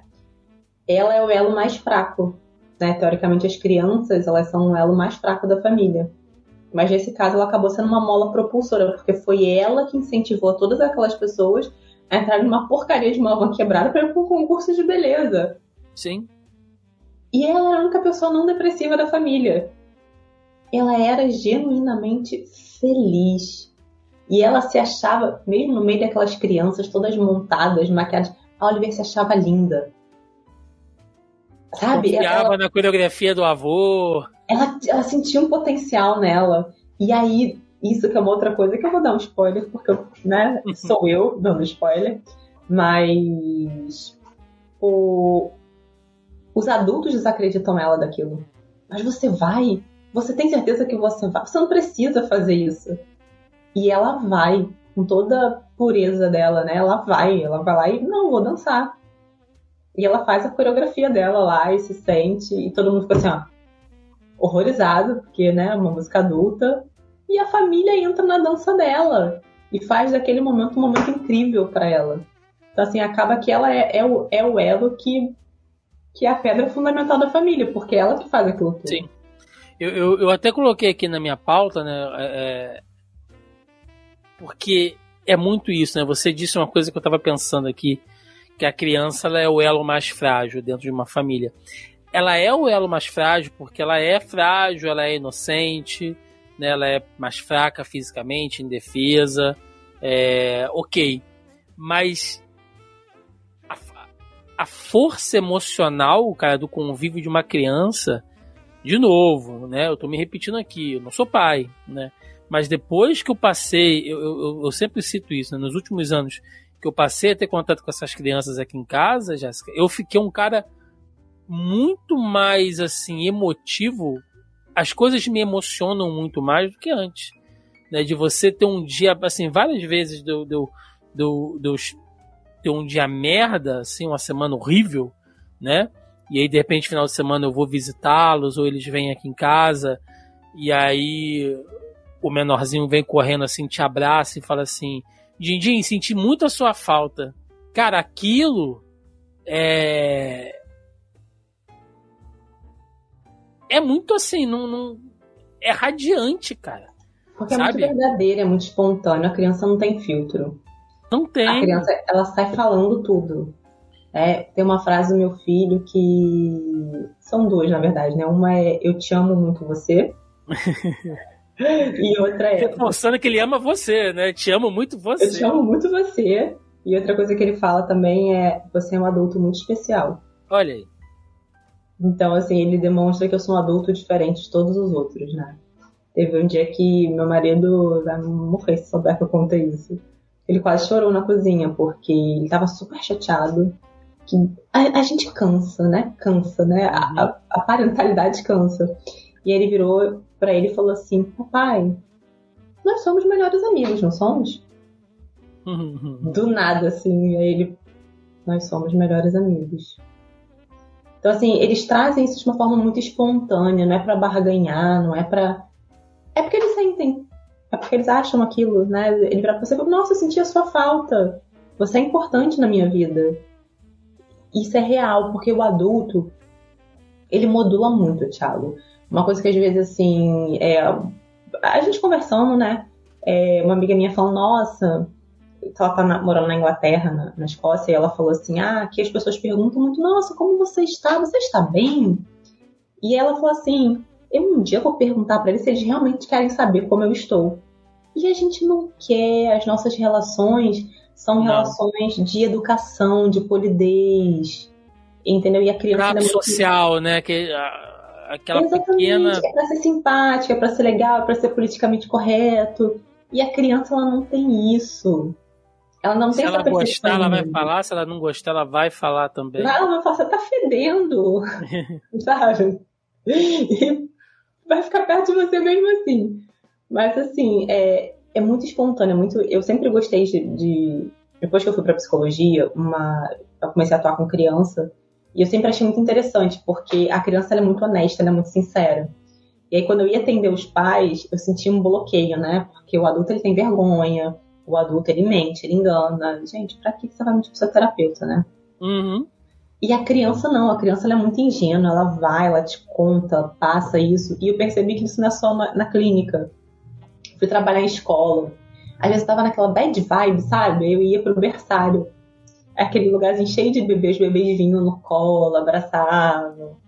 Sabe? É uma energia gostosa, porque é um, é, carinho cara, sim. espontâneo. Isso ajuda, né? A gente falou aqui tanto de coisas tristes, né? Que te levam embora, mas eu acho que isso ajuda. E, e é, aqui, né, no, no aqui no podcast aqui a gente tem uma visão muito progressista das coisas em geral, né, Jéssica? A gente não esconde isso de ninguém. Mas eu sempre gosto de ressaltar que quando as pessoas falam ai, é, que você prezar a família, né, as tradições e tal, é algo de uma pessoa conservadora e tal. Gente, esses pontos, sabe? Família, liberdade, dignidade, né, de você como ser humano, isso tem que estar acima de ideologia política, de classe social, de qualquer coisa. Todo mundo deveria ter isso, sabe? Indiferente do teu pensamento, do seu posicionamento, né? Você deve prezar por ter isso, né? E por mais que assim, ah, mas é, eu, eu não, eu não, sei lá, tive uma criação bacana, eu não fui bem criado pelos meus pais, não tive contato com os meus pais, é importante que você saiba se assim, se, se você não é fator criador daqueles problemas, que você seja então um fator finalizador, né? Tipo assim, se eu não fui bem criado pela minha família, a família que eu vou criar, eu não vou deixar isso acontecer. Isso é importante. Eu acho que é, é, a depressão aqui, ela é latente também né? Porque às vezes você só cria uma corrente. Você vai estar tá passando para uma próxima geração por pessoas que teoricamente não têm culpa daquilo ali, né? E vão estar tá colhendo os mesmos frutos amargos que você traz anteriormente. Então, é essa, essa pureza das crianças, isso tudo, isso é muito legal, cara. E esse filme fala muito bem sobre isso. Assistam. Pequena Miss Sunshine, Star Plus aí. Adoro, adoro. Filmaço. Nossa, você, ele é triste em muitos momentos, mas ele termina e você tá assim, cara. Para mim, é um filme perfeito. Lavei a alma, lavei a alma. Muito bom. É... Mais um filme aí, Jéssica. A gente tá chegando quase Meu no final aqui. filme. Então agora a gente vai pra fase adulta. Esse me comoveu menos. mas também é maravilhoso. Foi apenas um sonho com Leonardo DiCaprio e a Kate Winslet. É isso? É um filme que se passa nos anos 50. Eles são um casal cheio de sonhos, moram no subúrbio, mas eles não querem ter uma vida monótona, eles não querem ter a família margarina. Eles querem viver uma vida cheia de coisas, né? E aí ela acaba sendo mãe, ele consegue um emprego, um emprego que no início ele detesta, depois de um tempo ele começa a ganhar dinheiro, ganhar projeção com aquilo. Eles tinham uma ideia de morar em Paris. Hum, Eles vão morar em Paris, né? Ela fala isso como se fosse uma coisa que iria acontecer porque era o plano da vida deles. E cada vez mais isso deixa de ser o plano do cara e passa a ser só um sonho dela. E ela se vê afundada naquilo e ela não, e ela acaba engravidando de novo e ela não quer ter esse filho porque ela não quer ter que passar por aquilo da maternidade de novo. né? Ela faz um aborto, ele descobre, fica enlouquecido porque ele queria ter mais filhos. Então, assim, mostra um pouco dessa rotina do dia a dia, do casamento, do quanto os planos vão se perdendo, né? Quando você é um casal e, e, e as coisas não, não caminham da, da, forma como deveria ser, né? Nem todo mundo tá tocando a mesma música. Isso é ruim para quem tá ali, porque o homem ele tá saindo, ele tá trabalhando, ele tá projetando a vida dele. Ela não, ela tá presa em casa. Né? Ela, ela não, não, não tem marido, o marido não tá ali, ele trabalha 11 horas por dia, ele trabalha longe, tem que pegar um trem, uma hora e meia para ir, uma hora e meia para voltar, né? porque ele, eles moram no subúrbio, para ter toda uma estrutura para o filho deles. Então, assim, ela vai se perdendo naquilo e ela vai surtando. Né? No, no, no final, ela meio que enlouquece. Ela acaba ficando bem enlouquecida, sabe? Eles acabam se separando e aí vira, vira um, um, dramalhão. É um, é um dramalhão, o filme é um dramalhão. Você chora junto com eles, porque é, é a quebra de expectativas total do casamento. Eu vou puxar aqui um filme que vai falar junto com o seu, tá? Eu vou. Estou, estou roubando aqui na pauta, tá? Vou, vou puxar um filme aqui para conectar com esse filme da, da, da Jéssica, que eu acho que ele trata de coisas semelhantes, tá? Que é o A História de um Casamento. Com a Scarlett Johansson, né? E Cara, o Adam Driver. O Adam Driver, eu chorei nesse filme. Cara. E eu.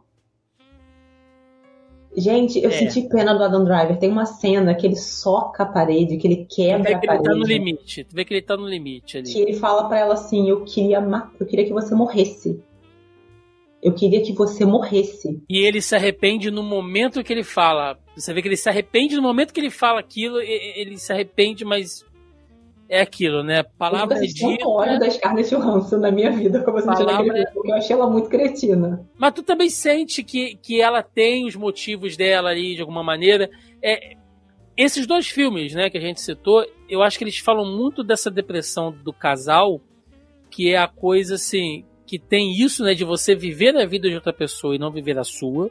Isso é um problema, porque quando você se anula, assim, é diferente de você apoiar os sonhos e os objetivos de outra pessoa quando você decide casar, né? A gente entende que você está criando um elo ali de companheirismo e tal. Então, assim, vou te apoiar, sabe? Se tiver que te dar um sacolejo também, dizer, olha, isso que você tá fazendo tá uma merda. Eu acho que é dever também, sabe? Do, do- de um dos membros ali do casal chegar e, e, e ter essa sinceridade também. Eu acho que é, é isso tudo. Acho que o companheirismo é isso. Mas você se anular pela outra pessoa, cara, isso não dá certo. Não dá certo por ninguém, assim. Acho que boa parte dos relacionamentos acabam muito por conta disso. Né? Tem a traição, tem, sei lá, a rotina e tal, mas é, essa tristeza, né? Quando, porque quando acaba, Jéssica, geralmente a depressão fala, fala assim, ah, fulano ficou triste porque ele se separou do relacionamento e tal. Isso também. Mas às vezes só tá e- evidenciando algo que estava presente ali, ó, há muito tempo. Porque você já estava com aquele vazio existencial ali dentro há muito tempo. Então, o divórcio, a separação, a perda, enfim, ele só deixa em evidência aquilo que já estava ali, cara. Você simplesmente não estava vendo que você estava dentro daquele relacionamento, né? E é muito complicado. É muito complicado. Principalmente quando você convive com alguém, né, que, que não tem uma empatia, não tem uma sensibilidade, né?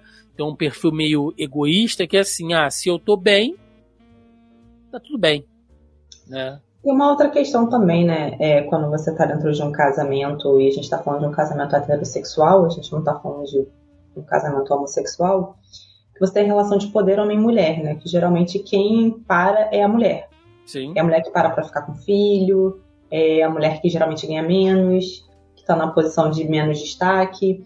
E o homem não, o homem está em evidência, né? Esse do Leonardo DiCaprio, por exemplo, ele, ele é promovido, no que ele é promovido ele começa a trair a esposa, Assim, ele tem toda uma vida fora da casa dele. E ela não tem vida nenhuma. A vida dela era estar em casa, ser mãe, cuidar do filho. E assim, ela estava ali por um objetivo. Que eles iam juntar dinheiro para ir para Paris, para morar em Paris. E aí ele começa a trazer ela para uma realidade. Você vai para Paris fazer o quê? A gente vai viver do quê? Aqui a gente tem tudo. E aí essa frase, né? A gente tem tudo. A gente tem tudo que a gente quer, mas a gente não tem tudo que a gente precisa. É, então, assim, ah, eu te dou tudo. É, ah, eu te dou viagens, eu te dou joias, eu te dou. Materializa as coisas como se fosse só aquilo, né? Exatamente, né? A, a vida não, não, são só coisas. Nesse da, da história de um casamento, eu amo esse filme. Eu achei maravilhoso e eu senti muita raiva da Scarlett Johansson, mas assim, ela foi proporcionalmente cretina a ele. Porque ele não abriu mão da vida dele por ela, ele era o cara legal e ele foi o cara que traiu. E ela machucou ele onde ele mais sentia, ou talvez no único lugar que ele sentia, que era na relação com o filho. É. Ela sabia que ele não ia sentir a falta dela, que tudo bem ela ir embora, levar o filho e minar essa relação doeu aqui no coraçãozinho dele. Eu fiquei com raiva dela por isso. O, jogo baixo. Quando você usa criança, é jogar baixo. Não... Eu, eu, eu, ia falar exatamente isso assim. Acho que por mais canalha né, que, que qualquer um dos membros de um relacionamento seja, é, existem assim. Eu conheço amigas, né, enfim, pessoas próximas que falam: Fulano foi um, um marido horrível, mas é um pai maravilhoso. Né? Ou, ou o inverso também pode, acontecer, né? Eu estou dizendo que o, o que tradicionalmente a gente mais ouve por aí. Mas é, você não tem que deixar, né? A gente falou aqui do. Eu, eu, eu citei o Beleza Oculta, né? Que tem um caso ali também. É, a criança não pode ser usada, sabe, como um, um avatar das dores dos pais. Porque ela sozinha, ela já sente, cara. Ela já tá sabe? Principalmente se ela está em um, um lar, né, teoricamente confortável, tem ali a proximidade dos pais e tal, ela já vai sentir por ela mesma muita coisa. Ela já vai se comparar com os amiguinhos, com os vizinhos, ela já não vai ter mais o pai e a mãe presente ali o tempo inteiro, ela vai começar a sentir nas festinhas de colégio que é diferente, né, nas datas comemorativas, nos aniversários. Porra, ela já vai ter que lidar com tudo isso e não precisa que o pai e a mãe sabe? Drague ela para dentro de dores dos adultos, cara. Não importa quem traiu, quem foi safado ou sabe? Não importa, cara. Quando você está lidando com a, com a, criança, isso não importa. Pois é, e eu já tive crianças que quando você pega a pasta dela na escola, é isso aqui. Tudo de dois pais advogados. Cara, eu pensei que inferno deve ser ser essa criança. É um fazendo petição pro outro para tudo, para pegar, para tirar, para visitar, para não sei o que. Gente, a criança era... a criança mordia, a criança batia, a criança era a questão da sala de aula. Mas você vai olhar para a pasta dela, você entende, você né? Você pensar, uma criança pequena, né, de, de três anos, no meio, no meio dessa guerra toda, que não é pela criança, né? A gente sabe que não é pela criança. Exato. Bom, Antes da gente encerrar, então, né, como sempre aqui, né, via de regra e algumas exceções, nós temos aqui os nossos comentários, perguntinhas aqui do nosso grupelho do Zoneando Podcast lá no Facebook. Sim, nós temos um grupo lá no Facebook, né, onde toda semana via de regra aí, eu jogo o tópico da pré-pauta avisando para a galera sobre o programa da semana, né? É, eu, inclusive, recebi até mensagens anônimas, né? Que eu não vou citar aqui, obviamente, né, de algumas pessoas que preferiram se abster de comentar por ser um tema que dá muito gatilho, né? A gente entende isso também, né? Não é uma coisa fácil, a depressão, suicídio e tal. Teve gente que comentou comigo em off, tipo, ó, não sei nem se eu vou ouvir esse programa, porque pode me despertar alguma coisa aqui, mas acho que a gente ainda conseguiu trabalhar legal. Mas enfim, né? Vamos lá. Temos aqui, olha, alguns comentários que eu vou trazer. O meu xará, o Thiago Santos, Jéssica, ele diz o seguinte: para quem não entende muito do assunto, é difícil diferenciar momento de extrema tristeza com depressão. A gente começou falando sobre isso, né? Que a tristeza é normal, né? Tem o divertidamente, que é uma analogia, né? É, ou melhor, não é nem uma analogia, né? Tá desenhado ali literalmente como a tristeza necessária. Mas a... para você transformar em memórias, em lembranças, para você é, ressignificar aquilo ali. Né? Sim, mas tem que ficar ligado quando a coisa é repetitiva, quando vem momentos onde então, tecnicamente você não pelo, deveria ter. Pelo DSM-5, que é o manual de de sintomas, né? Eles falam para você é, alguma coisa em torno de dois anos. Que quando você tem situações, por exemplo, de luto, né? A pandemia oficialmente acabou em 2022, né? 2020, 2021, acabou em 2022. Então ainda é normal a gente estar tá lidando com pessoas que têm depressão porque ficou é, ficou muito isolada, isso é, no, é natural, né? E aí você vai ter o tratamento, mas, mas você ultrapassar isso, aí você já tem uma característica diferente, né? Porque embora haja motivo, você não está conseguindo superar aquela situação. É como uma morte. A gente entende que a morte de um filho, de um marido, ela acaba com você. Mas você tem um limite de tempo para voltar a funcionar. E naquele limite de tempo de dois anos, cara, você não come, você não levanta, você não trabalha, você não toma banho, já não é mais normal, entendeu? Uhum. É óbvio que eu, eu considero pode ser um tempo menor, né? Acho que passando dos seis meses, assim, seja né, muito prostrado, muito cansado, muito. É bom Tem que ficar ligado, né, nesses sinais, nesses sintomas. Procurar uma terapia, procurar um grupo de apoio. Uma coisa que a gente não falou aqui, né? Até entendo que pelo direcionamento de vocês, mas que também às vezes é importante, gente. A religião. Não estou falando de uma religião, estou falando de religião. Religião é uma coisa importante, porque te dá significado. Né? Muitas pessoas, por exemplo, se tornam espíritas ou evangélicas ou católicas depois da morte de alguém. É, você encontra um conforto naquilo, uhum. uma comunidade, um pertencimento. Né? Não estou professando fé nenhuma, sim, né? sim. mas é importante. A religião é importante nesse sentido de acolher, de trazer um senso de comunidade, né? É de um ponto de vista filosófico, né? Ele vai te dar uma, teoricamente, uma explicação, um, uma palavra né, que vai ajudar você nesse processo. Então é, é, é, importante, sim. Eu, eu não tenho religião, mas eu defendo que as pessoas realmente possam encontrar esse, esse alento aí. No, acho que você falou muito, muito bem. O, só é um problema quando alguns membros né, de algumas religiões se aproveitam de pessoas em estados de fragilidade também, né? Então fique sempre ligado em é, relação gente, a isso. É, tem que, tem que, né? É. Porque é uma religião, independente da que seja. Fiquem ligados, porque é complicado. O nosso querido Jeffrey Hyduck, né? Ele pediu aqui, né? Se ele poderia falar de séries também. Então, vamos lá, né? Vamos fazer aqui alguma menção. Ele diz o seguinte: uh, que nesse caso ele queria indicar a série Ted Laço pois, mesmo sendo uma comédia, trabalha muito bem com o tema da depressão, tanto entre os jogadores do time que o Ted treina, tendo que lidar com a pressão e frustração, como do próprio Ted, que, mesmo sendo extremamente positivo, tem episódios de ataque de pânico esporádicos. Vale uma conferência com certeza. Eu não vi Ted Lasso eu ainda. Eu vi Ted Lasso. Eu odeio futebol. Odeio. Eu não assisto futebol. Eu não acompanho. E mas, é um, mas é um bom exemplo. Confere isso. Confere, cara, porque o pai dele se suicida. E ele, é ele que acha o corpo do pai. Tenso. E como isso faz ele... Ele é uma pessoa de positividade tóxica. Esse excesso de positividade dele, de estar bem, de ele é muito engraçadinho, ele é muito e o que é legal é que na segunda temporada entra uma psicóloga. O time precisa de uma psicóloga e ele começa eu não preciso de você. E no final ele tem uma relação com a psicóloga, assim, sabe? De, de ficar ligando para ela. Porque ele tem crise de pânico, ele tem crise de ansiedade. É, uma, é, é maravilhosa, é uma série maravilhosa. Ela é divertida, ela traz temas que são pesados, né, e que são necessários. E eu acho que por que, que o pano de fundo é o futebol? Porque eu acho que fala para um público, né, que é o público masculino.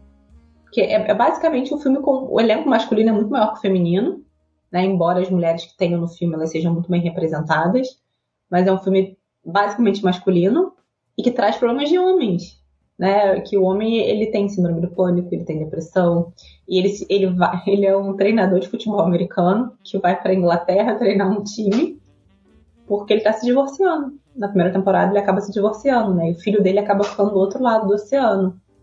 Ele tem uma relação muito próxima com o filho dele. E a mulher contrata ele só para acabar com o time de futebol, porque ela foi traída e trocada pelo marido. E no divórcio ela ficou com o time, que era a única coisa que ele gostava.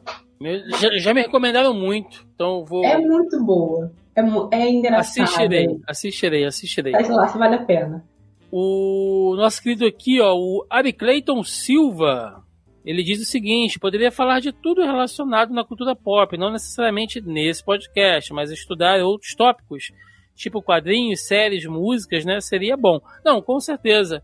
Ari Clayton. A gente poderia, né, puxar aqui séries sobre depressão, como a gente falou, né, livros, quadrinhos, enfim. Fica uma dica, né, quem sabe futuramente, ano que vem aí, talvez, ou mais para frente, a gente possa buscar esse tema. Mas a Jéssica tem até um livro, né, Jéssica, para recomendar. Acho que seria um bom momento aqui. Ah, foi livro, um dos últimos livros que eu li, que é O Ar que Me Falta. É a história de uma curta infância e uma longa depressão é, do Luiz Schwartz, ele é um dos donos da Companhia das Letras, e ele fala que ele, ele começa falando do que ele está nos Alpes, ele vai esquiar, e que ele sente que ele vai cair de novo numa crise de depressão. E ele fala, aparentemente eu não tenho motivos para isso. Mas ele vai contando que ele, como filho único, precisou preencher um vazio muito grande dentro da família dele. E ele é judeu, ele vem de. O pai dele era da da Hungria, né, nasceu na Hungria, e ele conta um episódio muito forte do pai, que o pai lembrava muito disso, que estava o pai e o avô, eles iam se mandados para Birkenbau, e o trem quebra, e o avô fala pro pai, foge. E o pai foge e nunca se perdoa por isso. Porque o avô foi pro campo de concentração e o pai se salvou. E ao mesmo Exato. tempo que ele era grato por isso, ele era infeliz e como foi ser filho dessa pessoa, conviver com essa história. E ele tem uma depressão muito profunda. Né? E é uma pessoa com condições financeiras, que teoricamente você fala, ah, por que esse cara tem depressão? E ele tem uma depressão profunda, profunda. Ele precisa de medicamento, ele passa por multiterapeutas, e isso não dá certo. E ele vai contando vários momentos da vida dele, desde a infância até a idade adulta, como o casamento dele ajudou, como entrar para a comunidade judaica ajudou. Ele sofreu bullying em, em um acampamento que, os pais mandaram ele, mas ele não tinha coragem de contar isso para os pais, porque ele não queria que os pais vissem ele infeliz. E ele vai se tocando do quanto ele foi uma criança deprimida, um adolescente deprimido. Que às vezes você só vê olhando para trás, né? Quando você pensa assim, caraca, eu não era uma criança quieta, era uma criança deprimida. Sim. É, então... Qual, qual, qual, o nome do livro? Qual o nome do livro? O Ar Que Me Falta. O ar que me falta, Luiz Schwartz. Qual é a editora? Companhia das Letras. Companhia das Letras. Muito bem, então fica aí uma recomendação. O nosso querido Cláudio Colangelo, ele está dizendo aqui, olha, salve Thiago, um salve para você.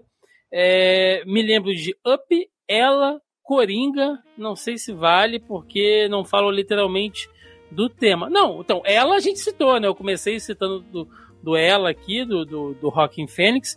É, tem o Coringa também, que a gente nem citou, porque acho que ele é, ele é bem óbvio, né? Mas ele fala sobre depressão do início ao fim. Né? A gente poderia também citar aí sobre ele, mas nós já temos programa aqui falando todinho do filme do, do, do Coringa, mas. E eu participei desse. Eu, sim, exatamente. Então, a gente falou bastante sobre depressão lá, Cláudio. É, mas está super válido o seu exemplo. E o Up, né? O Up ele tinha entrado na minha lista, Jéssica. Eu, eu também não tenho falado do Up, mas eu achei que se eu falasse do Up eu ia chorar.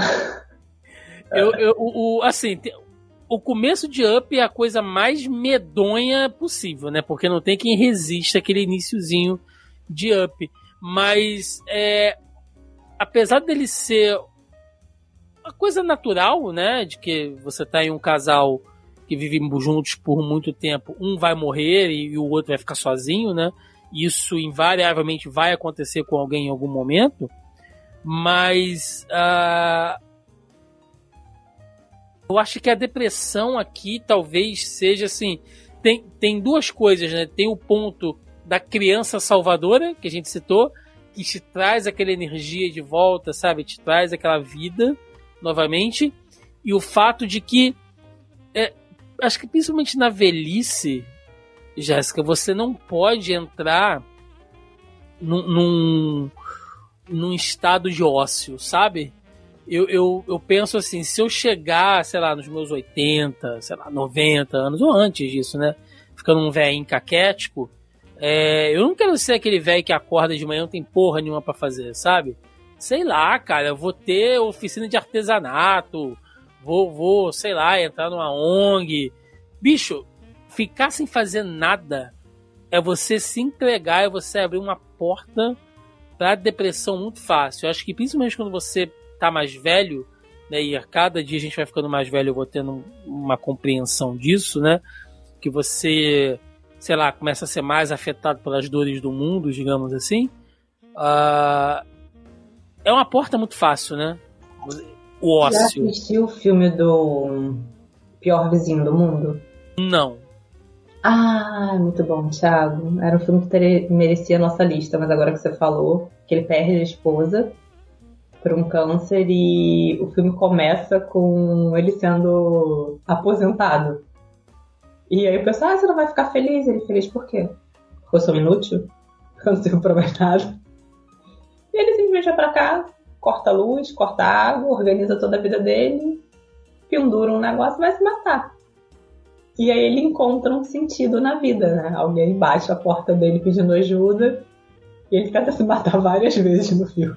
É com o Tom Hanks, né? É com o Tom Hanks. É com o Tom Hanks. Tá no HBO Max, tô vendo aqui. Ah, e ele boa, vai vou colocar na lista. vida, sabe? Ele vai resgatando contatos que ele perdeu. Ele, eles não tiveram um filho, então ele tá sozinho há muito tempo, mas ele acaba conhecendo um, um jovem, né, que, que é expulso de casa pela família, que a, a, esposa dele já ajudava antes, que tinha uma questão de identidade de gênero e a família não aceitou. Ele acaba até ficando com essa, com essa pessoa na casa dele por um tempo. Então, assim, ele vai dando sentido pra vida dele, sabe? Muito e um bem. sentido meio assim, do tipo, ensinar a vizinha a dirigir, tomar conta das crianças, limpar a calçada. Então, fazer alguma coisa não necessariamente é fazer alguma coisa importante, né? Sim, sim, sim. Eu, eu hoje em dia faço, faço ginástica aqui no condomínio de manhã e tem muitos idosos. Né? E, cara, hoje em dia a perspectiva de vida é longa. Então você se aposenta com 60, 70 anos, você ainda é jovem. Né? Você ainda tem condições de fazer muitas coisas e eu fico prestando atenção no papo deles, que viajaram. Hoje, eu sei desse velho aí, cara. Que faz grupo, vai todo mundo viajar, e, e, vai todo mundo fazer pilates de manhã, e vai fazer. Eles fazem hidroginástica. Você vê assim, que eles chamam a vida ativa. São pessoas ativas. Eu acho que a questão é. é essa, você ser ativo, você fazer exercício físico, é você viajar, é você ler, né? Às vezes é, é você tomar conta de um neto, não no sentido de ter a obrigação, mas ficar com uma criança. Percebo muito com meu sogro, eu, né? Meu sogro se diverte muito com meu filho. O quanto aquilo para ele é, é, importante, né? Ele já tá aposentado, tem seus 60 e poucos anos. Quanto ele se diverte de ficar conversando com meu filho, de ficar brincando. Sim, sim de, de, ter esses encontros, né? Hoje a gente mora mais próximo, então ele tem a oportunidade de estar mais próximo do meu Bacana. filho. Então, assim, é ser ativo, é viver, né? Exatamente. Bom, então pra gente encerrar, Jéssica, acho que vale até uma parte 2, quem sabe no futuro aí, né? Tem muito filme pra gente falar, muita série pra gente falar desse tema aí. Cara, tem umas séries e é. umas séries muito legais que eu, eu não. Como o tema era filme, né? Mas que fala muito de morte. Fica uma parte 2. Então a gente fecha o compromisso aqui de voltar para comentar sobre isso uma parte 2. Então, pra gente encerrar, né, mais uma vez, galera, a importância, né, aí de, de mais um setembro amarelo, né, que a gente está tá passando aqui. Acho que a gente sempre tenta trabalhar, eu pelo menos sempre tento trabalhar esses temas com muito carinho, né, eu, eu, eu já passei por situações de pessoas próximas a mim em relação a suicídio, então para mim é um, é um tema muito caro.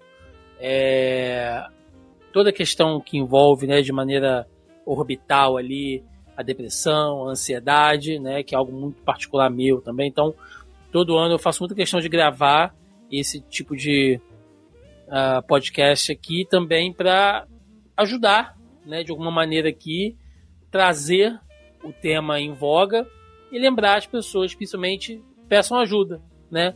188 aí pro CVV, para quem puder estiver precisando de ajuda, né? Tem aí os psiquiatras, os psicólogos, as terapias, como a Jéssica falou, é muito importante. Busquem ajuda, que isso é mais importante do que qualquer coisa. É isso. Vamos lá, vamos pro encerramento então. Vamos embora.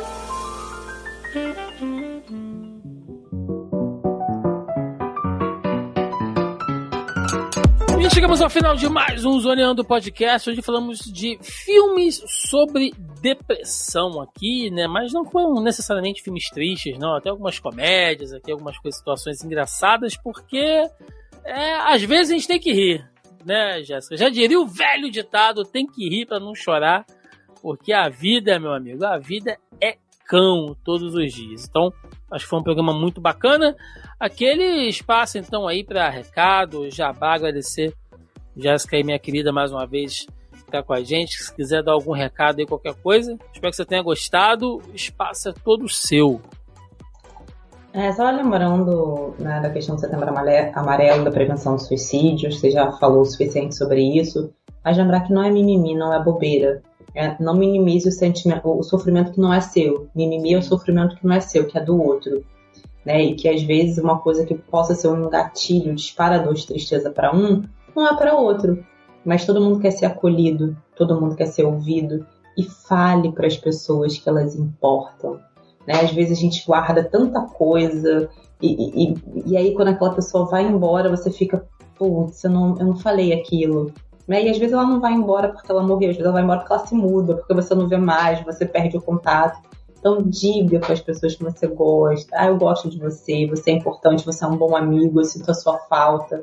Né? Vamos ser mais honestos uns com os outros e vamos valorizar mais o contato humano do que o contato é, via Instagram, WhatsApp. Vamos olhar nos olhos, vamos sentar, vamos conversar, vamos dar um tempo real para as pessoas, sabe? Vamos viver.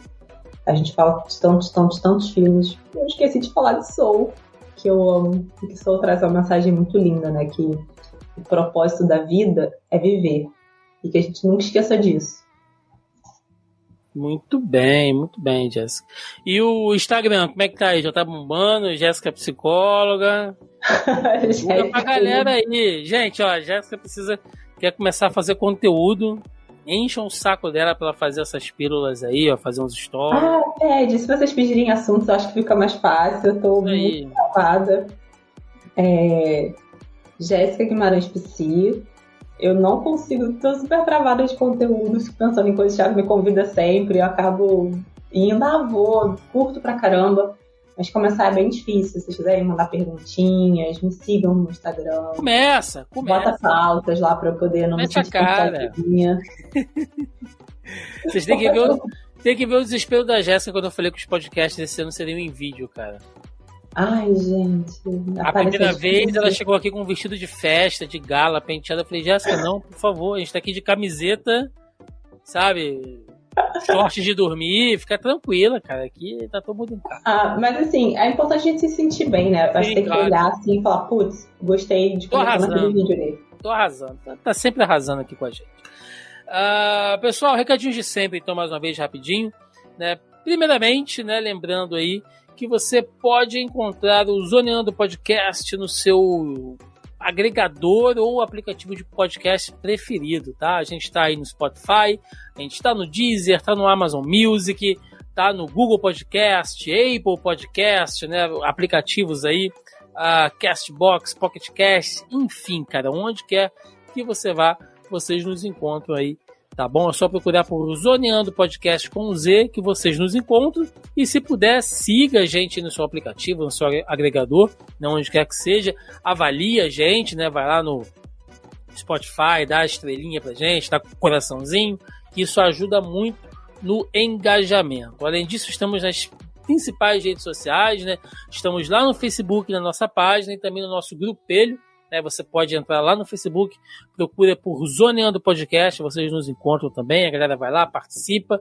Né? Toda semana tem o nosso tópico da pré-pauta, que a gente constrói aqui sempre tudo em parceria com vocês, nobres e caros ouvintes. Além disso, estamos também no Twitter, no Instagram, no TikToker e é isso, gente. Uh, deixe nos comentários aí né, a sua sugestão de outros filmes que tratem do tema de depressão que vocês achem interessante a gente trazendo uma parte 2. Compromisso, afirmando compromisso aqui, tá? A Jéssica vai voltar aqui, a gente vai falar mais sobre filmes de depressão aqui.